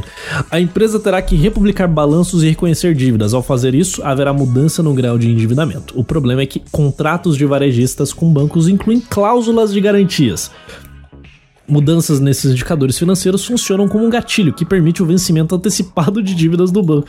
Você tá vendo que é um castelo, é, é tipo um efeito dominó de bosta? Não tem como salvar disso. Aí eles têm 43 bi em dívida e blá blá blá, blá blá blá. Como, audi como auditor não percebeu a diferença bilionária no banco, no balanço. Informações preliminares indicam que o erro nas contas não se restringiu a 2022 e poderia chegar a um período de 10 a 5 anos. Nos últimos anos, as contas da Americanas foram auditadas pela PwC e antes disso pela KPMG. As duas empresas afirmaram que não comentam o caso por sigilo contratual. Nossa, cara. Cara, a credibilidade dessas duas, dessas duas é, é, auditoras foi pro caralho, né, mano? Mano, como que você não vê 20 bi? 20 bi de contabilidade criativa no balanço, mano. O teu trabalho é literalmente esse. Cara, é muito, muito patético, é muito incompetente. Caralho, cara, caralho. Aí, pô, da, da Americanas perdeu 90% de valor. Não, acho que não foi 90, né? Foi 73,3. É só no dia 12. E é isso, cara. Não tem. Americanas vai de churrasco. vai de Americanas e é isso aí, né? Vamos ver a, a, os próximos capítulos e provavelmente vai ter, vai ter desgraçado. Provavelmente vai ter, vai ter, vai ter videozinho aí documentário no canal principal sobre Americanas. Vai ser, vai ser divertido, vai ser divertido. Bom, uh, porra meu, paguei um, fechei um negócio que eu não devia. Ai. E aí? Tem uma, tem um assunto que saiu literalmente quinta-feira à noite. Eu estava gravando episódio, estava gravando episódio, caiu minha internet e, e eu, eu não coloquei ele. Que é a minuta, do, a minuta do golpe, né? Vocês viram a minuta do golpe? Ih, que beleza, hein? Oh, coisa fofa. Puta que eu pariu, mano. Puta que eu pariu. Eu passei quatro anos rindo da, da, da, do fato de que o Bolsonaro tentaria um golpe. Eu nunca acreditei que ele pudesse tentar um golpe. E faria uma meia-culpa aqui. Ele tentou. Mas ele é tão bosta que não conseguiu. Impressionante, né, cara? Ai, que cara patético, mano. Puta que cara rola bosta. Ele. Bom, o que, o que é essa minuta do golpe aqui? Deixa eu ler a matéria aqui só pra estruturar melhor, porque fica mais fácil de contar. Eu, tenho uma minuta pronta aqui, inteira aqui, vou ler ela na, na entrega. Entrega não, né? Puta preguiça. Mas aqui. Polícia Federal encontra na casa de Anderson Torres minuta de decreto para instaurar estado de defesa no, é, no, no TSE. Medida pode ser considerada inconstitucional. O PF esteve na casa do ex-ministro da Justiça para cumprir mandato de prisão Torres viajou para os Estados Unidos e ainda não voltou para o Brasil. Eu acho que já voltou, né? Eu não lembro, eu acho que ele já se entregou. Polícia Federal encontrou na casa do ex-ministro da Justiça uma minuta de um decreto para instaurar o estado de defesa e mudar os resultados das eleições de 2022. Uh, ah, blá blá blá. Propósito do decreto seria interferir no Tribunal Federal para Bolsonaro se autodeclarar vencedor das eleições. É, é aqui. Aí tem um. Tem um. um, um um professorzinho aqui rola bosta. É golpe, não existe uma previsão legal para isso, não existe no Estado Democrático de Direito. É um ato preparatório de crime. Se fosse colocado em prática, levaria à prisão de Anderson Torres e do próprio Jair Bolsonaro. Aí, o que é um Estado de defesa? A Constituição Federal prevê que o presidente da República pode, ouvidos o Conselho da República e o Conselho de Defesa Nacional, decretar estados de defesa para preservar ou prontamente restabelecer em locais restritos e determinados a ordem pública ou a paz social ameaçadas por grave e iminente instabilidade institucional ou atingidas por calamidades de grande, grandes proporções na natureza. O ato sobre o estado de defesa tem de ser enviado ao Congresso em 24 horas e ser submetido à aprovação por maioria absoluta. Esse é o estado de defesa. Vai, daí eu vou deixa eu puxar a minuta aqui. Uh, o presidente da República, no uso de suas atribuições que conferem os artigos 84, inciso. Eu não sei. Esse número romano é foda. 136, 140 e 141 da Constituição. Artigo 1. Decreta. Fica decretado com fundamento nos artigos 136, 140, 141 e 84, inciso. Eu sou animal. Da Constituição Federal, o estado de defesa na sede do Tribunal Superior Eleitoral. Cara ia meter um estado de defesa no Supremo. É isso é, com o objetivo de garantir a preservação ou pronto restabelecimento da lisura e correção do processo eleitoral presidencial no ano de 2022, no que, per, no que pertine a sua conformidade e legalidade, as quais, uma vez descumpridas ou não observadas, representam uma grave ameaça à ordem pública e paz social. Fica estipulado no prazo de 30 dias para o cumprimento da ordem estabelecida, a partir da data de publicação deste decreto, podendo ser prorrogado uma única vez por igual período. Entende-se como sede do Supremo Tribunal Eleitoral todas as dependências onde houve tramitação de documentos uh, ou decisões acerca do processo eleitoral presidencial de 2022, bem como o tratamento dos dados telemáticos específicos de registro, blá blá blá, contabilização dos, dos votos coletados por urna em todas as zonas e sessões contabilizadas em território nacional exterior. Verificada a existência de indícios materiais que interfiram no objeto previsto, uh, poderá ser estabelecida às sedes dos tribunais regionais eleitorais. Uh, sigilo de correspondência. Basicamente, resumo da ópera. O, esse, esse, esse decreto aqui ia falar: ó, teve fraude. Então tá decretado aqui estado de defesa. Foda-se. Siga o presidente por mais 60 dias. Ah. Aí o que, que o Bolsonaro vai fazer depois? Ninguém sabe. É um golpe. As coisas saem do controle em um contexto de golpe. Aí você pode se questionar: por que, que o mito não fez isso? Porque ele não tinha apoio, né, porra? ele não tinha apoio da população. Assim que uh, saiu o resultado da, da, das eleições, Quem, a maior parte da- das pessoas que votaram nesse filho da puta falaram: ah, o Lula ganhou. É isso, que bosta, fodeu. Mas essa galera não tava tipo, ah, vamos derrubar esse vagabundo, caralho. Você viu a meia dúzia de, de, de pessoas que saiu pras ruas pra protestar? Cara, aquilo dali não- era a minoria da minoria da minoria, fecharam rua e o caralho. E. a- esse decreto do Bolsonaro só teria dado certo. Talvez tenha sido isso, que, que além dele tentar arrumar as regalias com o PL, talvez tenha sido isso. Ele tava tentando fazer por, por baixo dos panos, nos bastidores, no último, no, no- no último respiro que restava para ele nas 72 horas, é, armar um golpe com os milico. E ele não conseguiu. Ele se fudeu. Os milico não apoiou ele. Ele não recebeu apoio dos milico. A população não foi em massa pras ruas. No fim do dia, ele não conseguiu dar a canetada. Esse decreto tava prontinho pra ele dar só a canetada ali e instalar estado, eh, estado de defesa, prender o Lula, matar o Lula, fazer alguma coisa com o Lula e, sei lá, se declarar presidente perpétuo, convocar novas eleições. Mas ele não teve apoio. Mas ele tentou. Bolsonaro tentou um golpe. Que loucura, loucura, hein? Puta que eu pariu, hein, amigo?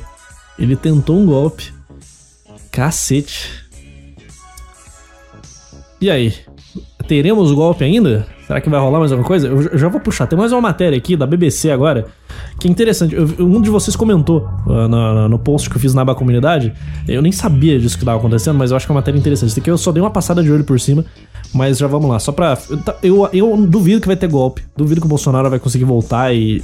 esquece essa merda. Já tarde demais, amigo. 20 dias, já, já estamos a 20 dias de governo Lula. Lula, como se estivesse governando alguma coisa. Como se não fosse o Dino o, o Alckmin e a Janja que estivessem governando o Brasil no lugar dele, né? Todo é impossível, isso não tá acontecendo, claro que não. Mas essa minuta do golpe foi de churrasco, né? TSE incluiu minuta do golpe em ação que pode tornar Bolsonaro inelegível. É isso, Bolsonaro acabou.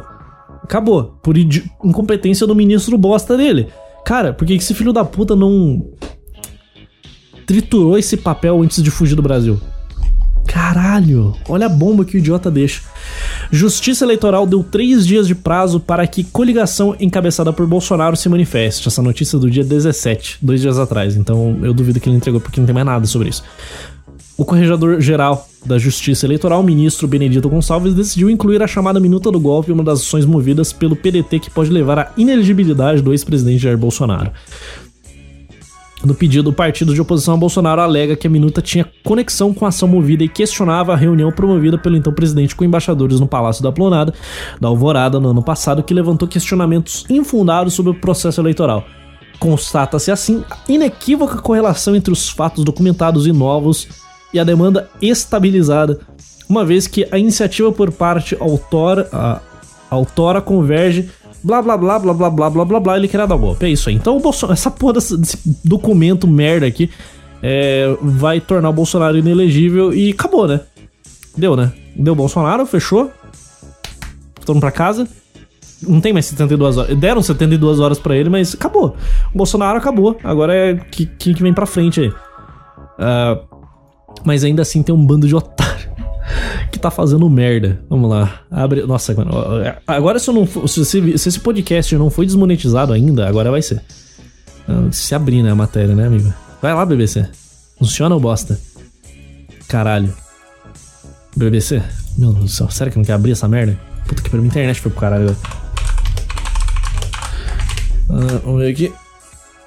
Ah, Fudeu, né? Nossa, não quer abrir, mano. Mas que bosta.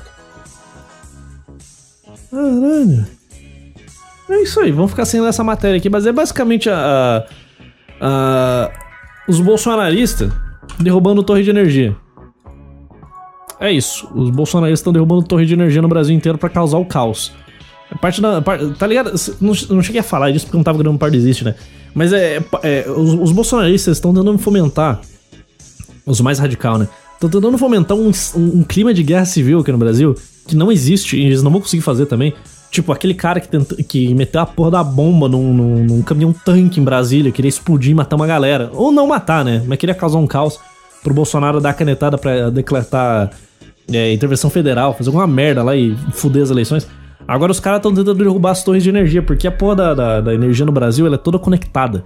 Então a merda de uma torre derrubada aqui em Itaipu deixa São Paulo sem energia, tá ligado? Abri a porra da matéria, agora deixa eu ler essa merda aqui. Guerra híbrida. olha, olha o título, guerra híbrida. Caralho, eu virei o Nilma mesmo.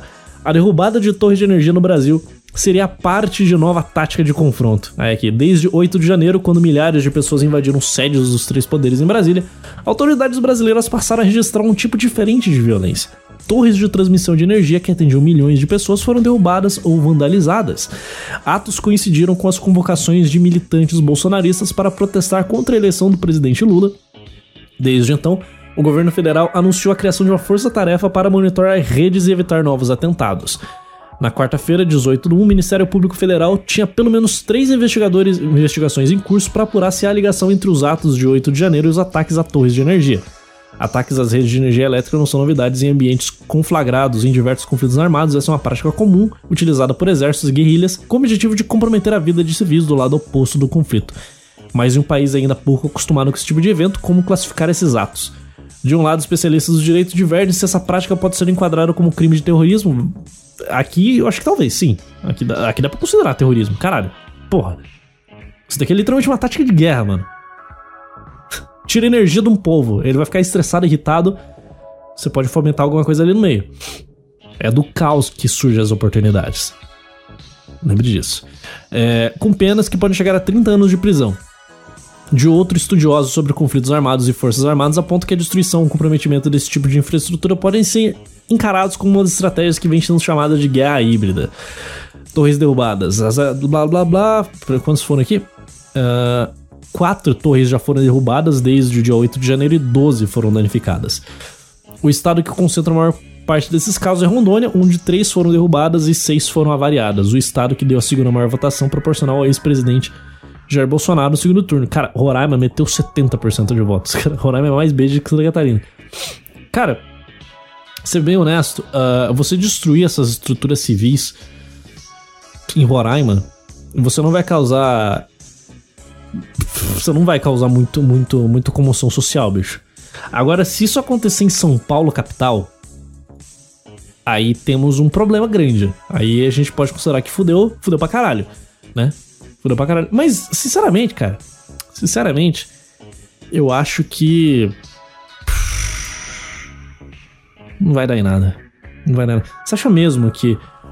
Você acha mesmo, cara, que o brasileiro acomodado do jeito que é vai ver, olha, os bolsonaristas estão derrubando torre de energia. Uh! Eu vou pra rua defender o Bolsonaro.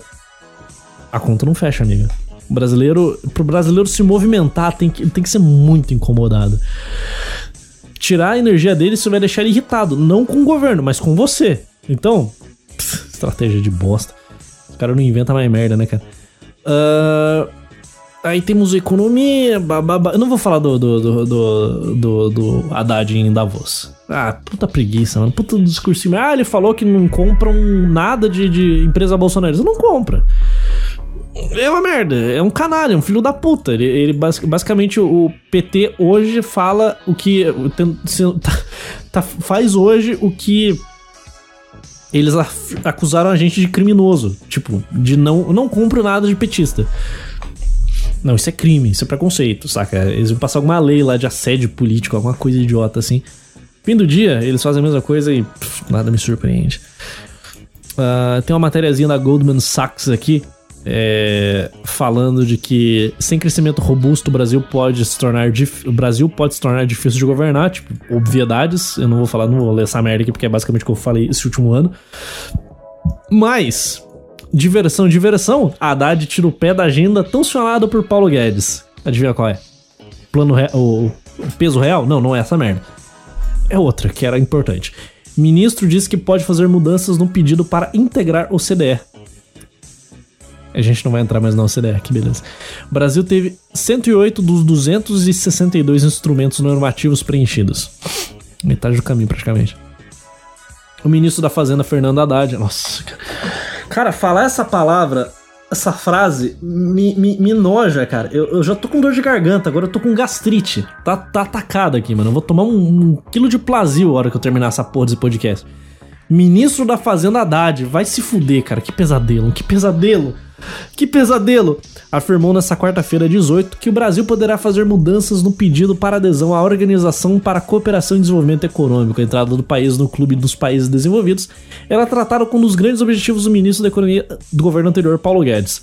Durante a participação em Davos, Haddad teve um rápido encontro com o secretário-geral da OCDE, Matthias Cormann, e negou que houve algum pleito da organização ao Brasil durante a reunião. Não existe nenhum impedimento para que o Brasil pleiteie a adesão em conformidade com seus interesses.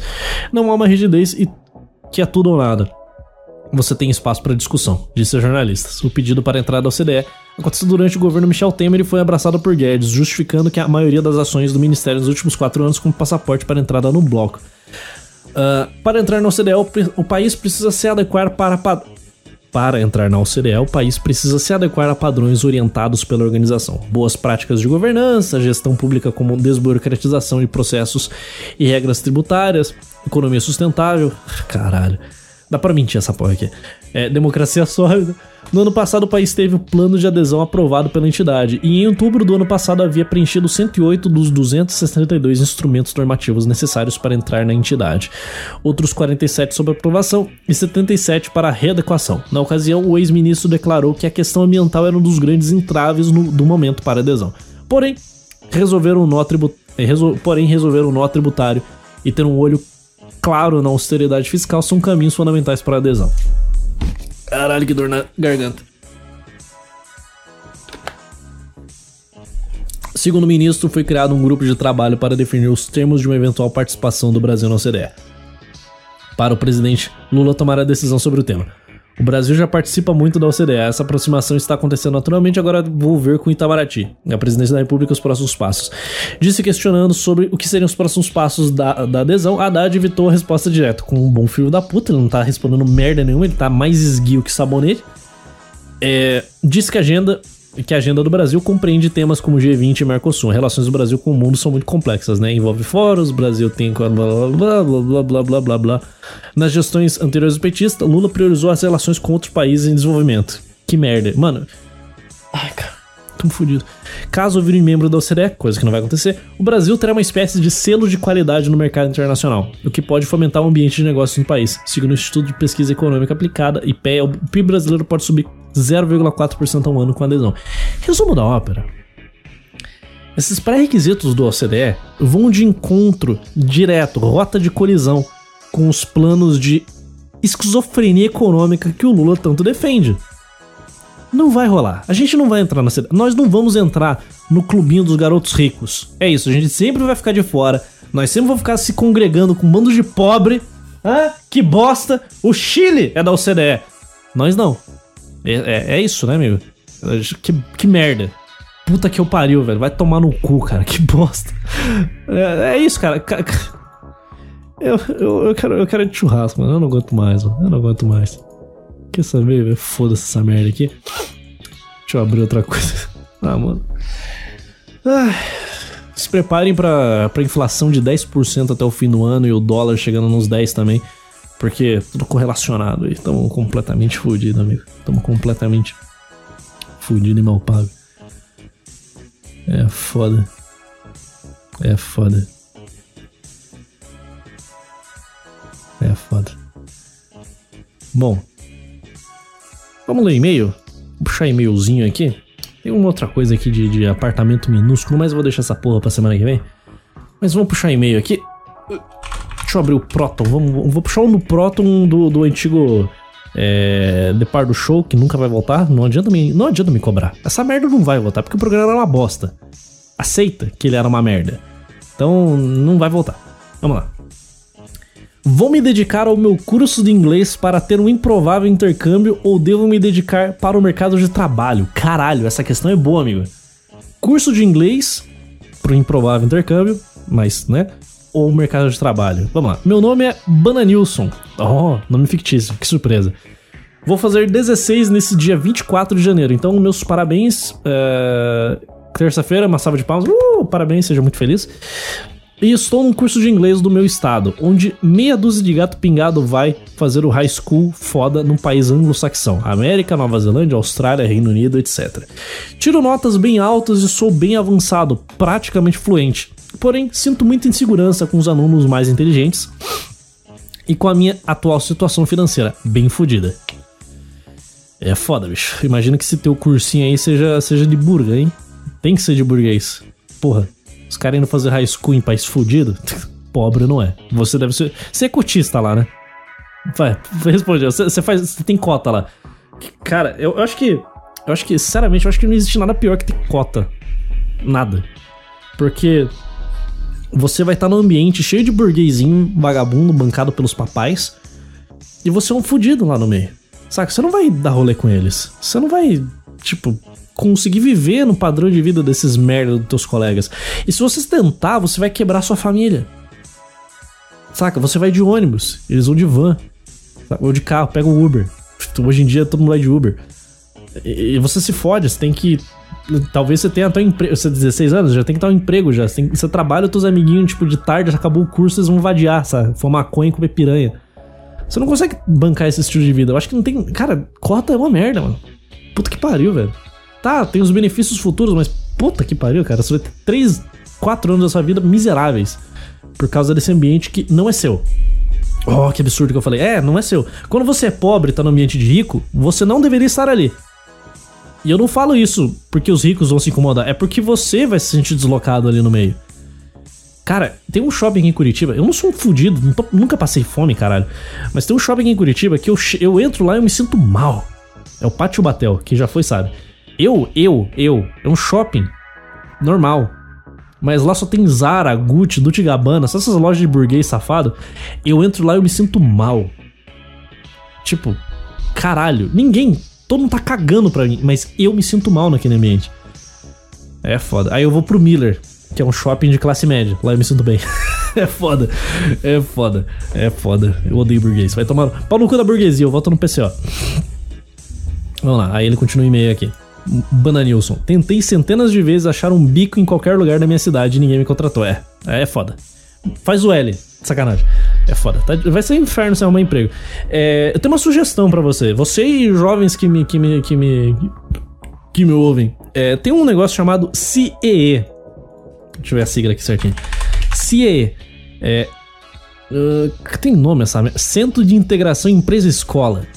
Uh, isso daqui é o caminho mais fácil pra você arrumar um estágiozinho, um menor aprendiz, alguma merdinha pra você fazer. Então você entra lá, se cadastra é, e, e, tenta achar uma vaga pelo sistema deles, que as empresas elas pegam essa galera lá, ou faz um Senai também. Faz um Senai que Senai também indica para estágio indústria.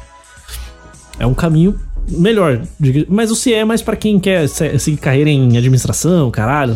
Mas tem um monte de coisa de, de, de auxiliar de produção lá também. Então você pode entrar no CIE e tentar cavar uma vaga lá. Meus, meus estágios da faculdade eu consegui por lá também.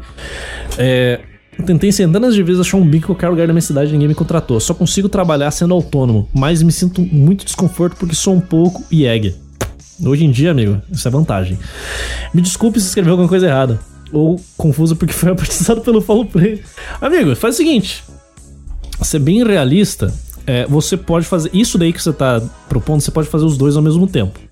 Zero dor de cabeça. Você pode continuar focando no seu curso de inglês para tentar cavar uma vaga de intercâmbio no high school fora e você fez, zerou tua vida ou e, e, continuar procurando emprego, bicho. Quando você arrumar, você vai estar tá trabalhando, você tá seis meses no trampo e é surge a oportunidade de, pegar, de fazer um intercâmbio, irmão, você tem 16 anos, você é novo pra caralho. Você pode, foda-se esse emprego e ir pra, pra América, acabou.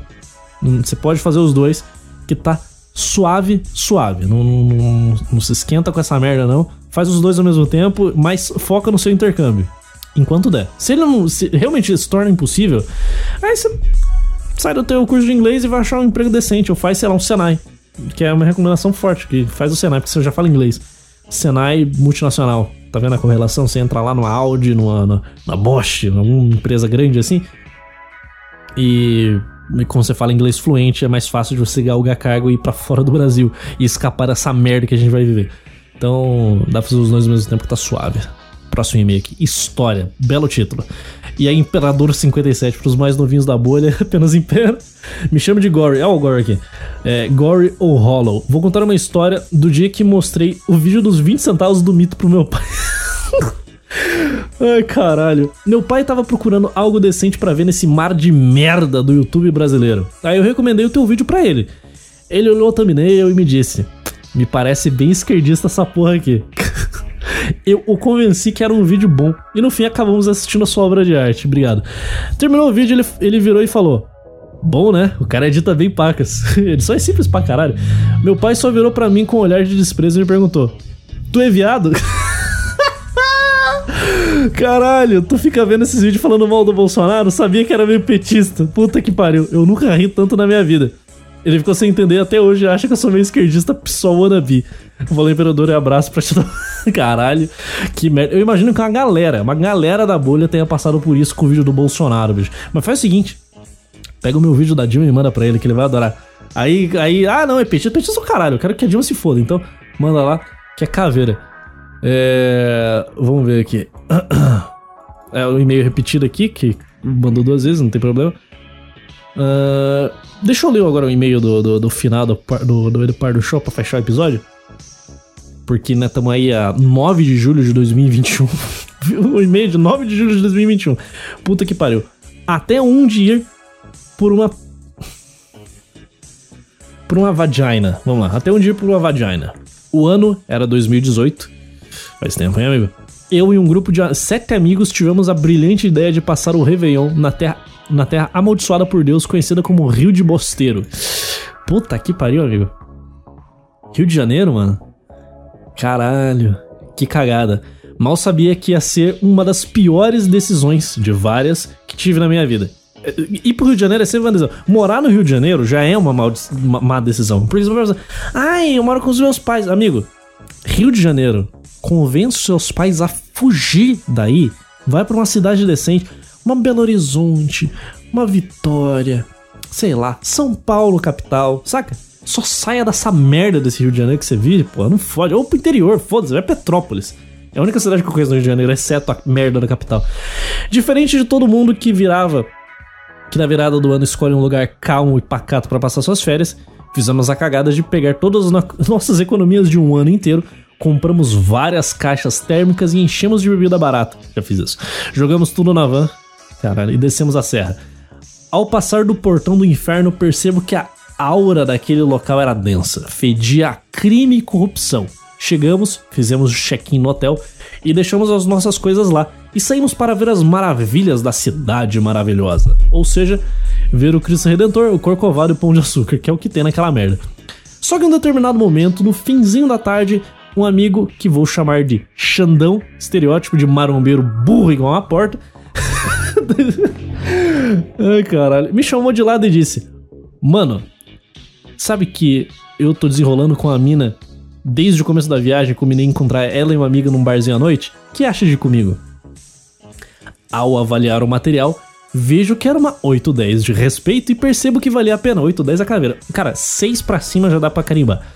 Separamos-nos dos demais do grupo e fomos eu e o Xanão encontrar as minas. Ao chegar no bar, eu conheci as meninas que vamos chamar de Larissa e Giovanna. Elas, elas eram super simpáticas, porém tinham umas ideias meio tortas de jovens dinâmicos, que eu não vou entrar no mérito, mas como bem salientando no para do show 007, que eu não lembro, ideologia não te dá buraco.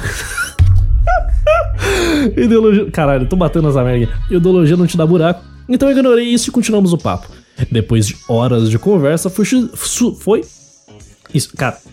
Esse daqui do Ideologia Não Dá Buraco, mano. Cara, se você faz o L de shitpost, você vai encaçapar muita minazinha. Especialmente se você for fortinho, for meio bonitinho, saca? Se não for completamente estragado. Amigo, se você é feio, fique bonito. Ah, mas é difícil. Se vira, corta o cabelo, lança o shape, toma Rokutan, saca? Faz alguma coisa, estuda, seja mais articulado intelectualmente para tentar engamelar a mina com teus papos merda. Então faz alguma coisa, fique mais bonito. E trace feminista, porque é mais fácil. Foda-se. É, é fácil. São fáceis porque são feministas. Então, é isso aí. Só é, é currículo, normal, é currículo. Depois de horas de conversa, foi sugerido que fôssemos ao hotel. Na porta, na porta do hotel, a Giovanna, a mais velha que a mais velha que o Xandão tava de papinho, diz: "Putz, esqueci meu beck". Nossa. Caralho, maconha ali por cima. E sempre que eu fico sem fumar, fico mal. E eu como um nobre cavaleiro, e como um nobre cavaleiro, o Xandão sem pensar duas vezes dá a chave do nosso quarto a ela. Meu Deus. E de... Meu Deus do céu, você chamou duas carioca pra entrar no teu. Caralho, amigo. Duas carioca. Sozinha no teu quarto. Puta que pariu, velho. Teu amigo comeu bosta, velho. Puta de um beta do caralho. E diz pra ela ir entrando que ele iria ir atrás de um cigarro pra maconha dela. Meu Deus, ele foi atrás de maconha no Rio de Janeiro, turista. E mandou duas carioca. Sim, isso mesmo que você tá pensando. É, eu tô pensando nisso. O cara dá a chave do nosso quarto, onde estavam as, coi as nossas coisas de valor, para duas desconhecidas que conhecemos há três horas. O que podia dar errado? O que podia dar errado, né, amigo? Eu, como a, a voz da razão, pergunto pro Xandão: Mano, você tem certeza disso? A gente mal conhece elas, você quer dar a chave do quarto para essas minas? E ele diz: Claro, mano, relaxa, confio nelas. E quem sabe rola alguma coisa depois. É, rola alguma coisa depois. Roubo. Isso vai rolar depois. E nisso fomos em nossa jornada para achar um cigarro de maconha para uma garota no meio do Rio de Bosteiro em plena época, em plena véspera de Réveillon. É claro que essa era uma ideia merda. Mas, sinceramente, cara, eu acho que é fácil de achar maconha no Rio de Janeiro, no Réveillon. Tá cheio de turista, né, menina? Só ver uma rua movimentada, cheia de nego bêbado ali, alguém vai oferecer maconha pra você. Porque tínhamos na. Porque tínhamos na testa. Caralho. É, é claro que é uma ideia merda, porque tínhamos na testa uma seta escrito turistas. E não conhecíamos nada do centro da cidade que estava um caos, uma das mais perigosas do país. Mas eu não queria deixar o meu amigo ir sozinho porque podia dar merda, então fui com ele. Cagada, amigo, que cagada. E convenhamos, ninguém aqui mais é criança, então sabemos muito bem onde comprar coisas consideradas legais em nosso país: armas, drogas, documentos falsos e etc. Então, sem muitos detalhes, fomos no comerciante mais próximo. Ao chegar no local onde era vendido o produto que era na entrada de uma favela, pergunto para o jovem se ele tinha e quanto era. Meu Deus do céu, cara. O garoto, de uns 15, 16 anos, sem camisa com algo que parecia um 38 na cintura, diz: Tenho, mas. Tenho, mas tá lá em cima se vocês quiserem subir comigo. Tenho, mas tá lá em cima se vocês quiserem subir comigo. Você não subiu o morro, né, amigo? e subimos o morro para pegar a bendita droga. Puta que pariu! Eu tô sem garganta, mano. Eu não devia estar tá gravando isso daqui. Enquanto subimos, eu murmurava para o Xanão: Mano, olha a merda que você botou a gente. Tamo num lugar que não fazemos ideia e esses caras. E se esses caras quiserem roubar a gente ou fazer coisa pior, eles podem. E só seríamos encontrados dias depois dentro de algum pneu boiando em algum rio. Tudo isso para pegar duas piranha. E com toda a paz do mundo ele respondia que não ia dar nada, nós íamos pegar e vazar. Chegamos em uma casa que estava caindo aos pedaços e que fedia mofo e merda, que provavelmente já foi cenário para inúmeras execuções. O maluco pediu para nós sentarmos em um sofá que estava super sujo e queria pegar a mercadoria. No momento que ele sai, entra um negão de 2 metros de altura com uma tatuagem na cara e com um fuzil de fuzil nas costas e senta do nosso lado. Ele pergunta com um tom malicioso de sarcasmo que merda esses dois playboyzinhos estavam fazendo na favela essa hora. Eu, com medo de que o cara comece o nosso cu, respondemos que viemos buscar um bagulho para as amigas nossas que estavam indo embora. Ele pergunta onde nós tínhamos vindo e respondemos que viemos do centro. Nessa conversa, o negão comenta que morava lá com dois. lá com a ex antes de ir pra cadeia. Logo após, sai o nosso molequinho com um saco de erva e fala: é 10 reais. O negão dá, dá tapão na cabeça dele. Tu pensou tu pensou essa merda pra saber se deu 10 reais? Ele chorando volta e pesa. Com o valor certo, entregamos o nosso dinheiro e o negão fala: é, vê se não é uma falta nossa. Vê se não é uma nota falsa, hein, Pivete? Só no frio falamos que não. Pegamos o negócio e fomos correndo pro hotel. Ao chegar no hotel, nossos amigos estavam na porta com cara de preocupado e com o telefone ligando pra polícia. Perguntamos o que aconteceu. Vou ler de novo. Ao chegar no hotel, todos os nossos amigos estavam na porta com cara de preocupado, com o telefone ligando para a polícia. Perguntamos o que aconteceu e como se era de esperar, eles falaram que o cara da portaria disse que vieram duas meninas entrar e fizeram a limpa no nosso quarto. Meus parabéns. Perguntaram onde nós estávamos e, tínhamos, se tínhamos conhecido algum, é, conhecimento de alguma coisa. Negamos até o final que sabíamos de algo. Resumo da ópera: passamos o ano novo todo na delegacia com 300 gramas de maconha no bolso, tentando descobrir onde estavam as minas que roubaram o nosso quarto. Tivemos um prejuízo de 3 mil reais! Meu Deus do céu, que idiota! Entre celulares e dinheiro. E no final das contas não ficamos com ninguém. Mas pelo menos tive uma, uma história para contar. Caralho, amigo. Não, tudo, tudo nessa história tá absolutamente errado. Para começar, você foi pro Rio de Janeiro. Esse é um erro. Essa cidade amaldiçoada do inferno. Não vá para essa. Vou repetir. Não vá para o Rio de Bosteiro nunca. Nunca. Não tem motivo para você pisar nessa terra desgraçada. Foda-se. Ai, mas eu gosto de praia. Vai para o Balneário Camboriú. Simples. Mais bonito. Mais limpo. Mesmo com esgoto lá, mais limpo. E tem as locais. Ah, que beleza. Você não vai comer umas, umas pardas feias. Não, você vai comer umas gostosas catarinenses. Então, ó. Só vantagem. Então, eu, tem pra onde ir. Tem, tem pra onde ir. Então, vai para Santa vai para Não vai pro Rio de Janeiro, primeiro eu. Não. Não vai entregar a chave do, seu, do seu quarto pra duas desconhecidas, carioca ainda por cima, né? Esse é um agravante gravíssimo. É um agravante que, tipo. É uma red, carioca por si só já é uma red flag de, sei lá, assalto. Então, tipo, você não entrega a sua chave do seu quarto para duas piranha. Básico, carioca. Agora, agora, agora para pensar. Elas já foram com a intenção de roubar. Imagina se vocês tivessem ido junto com elas.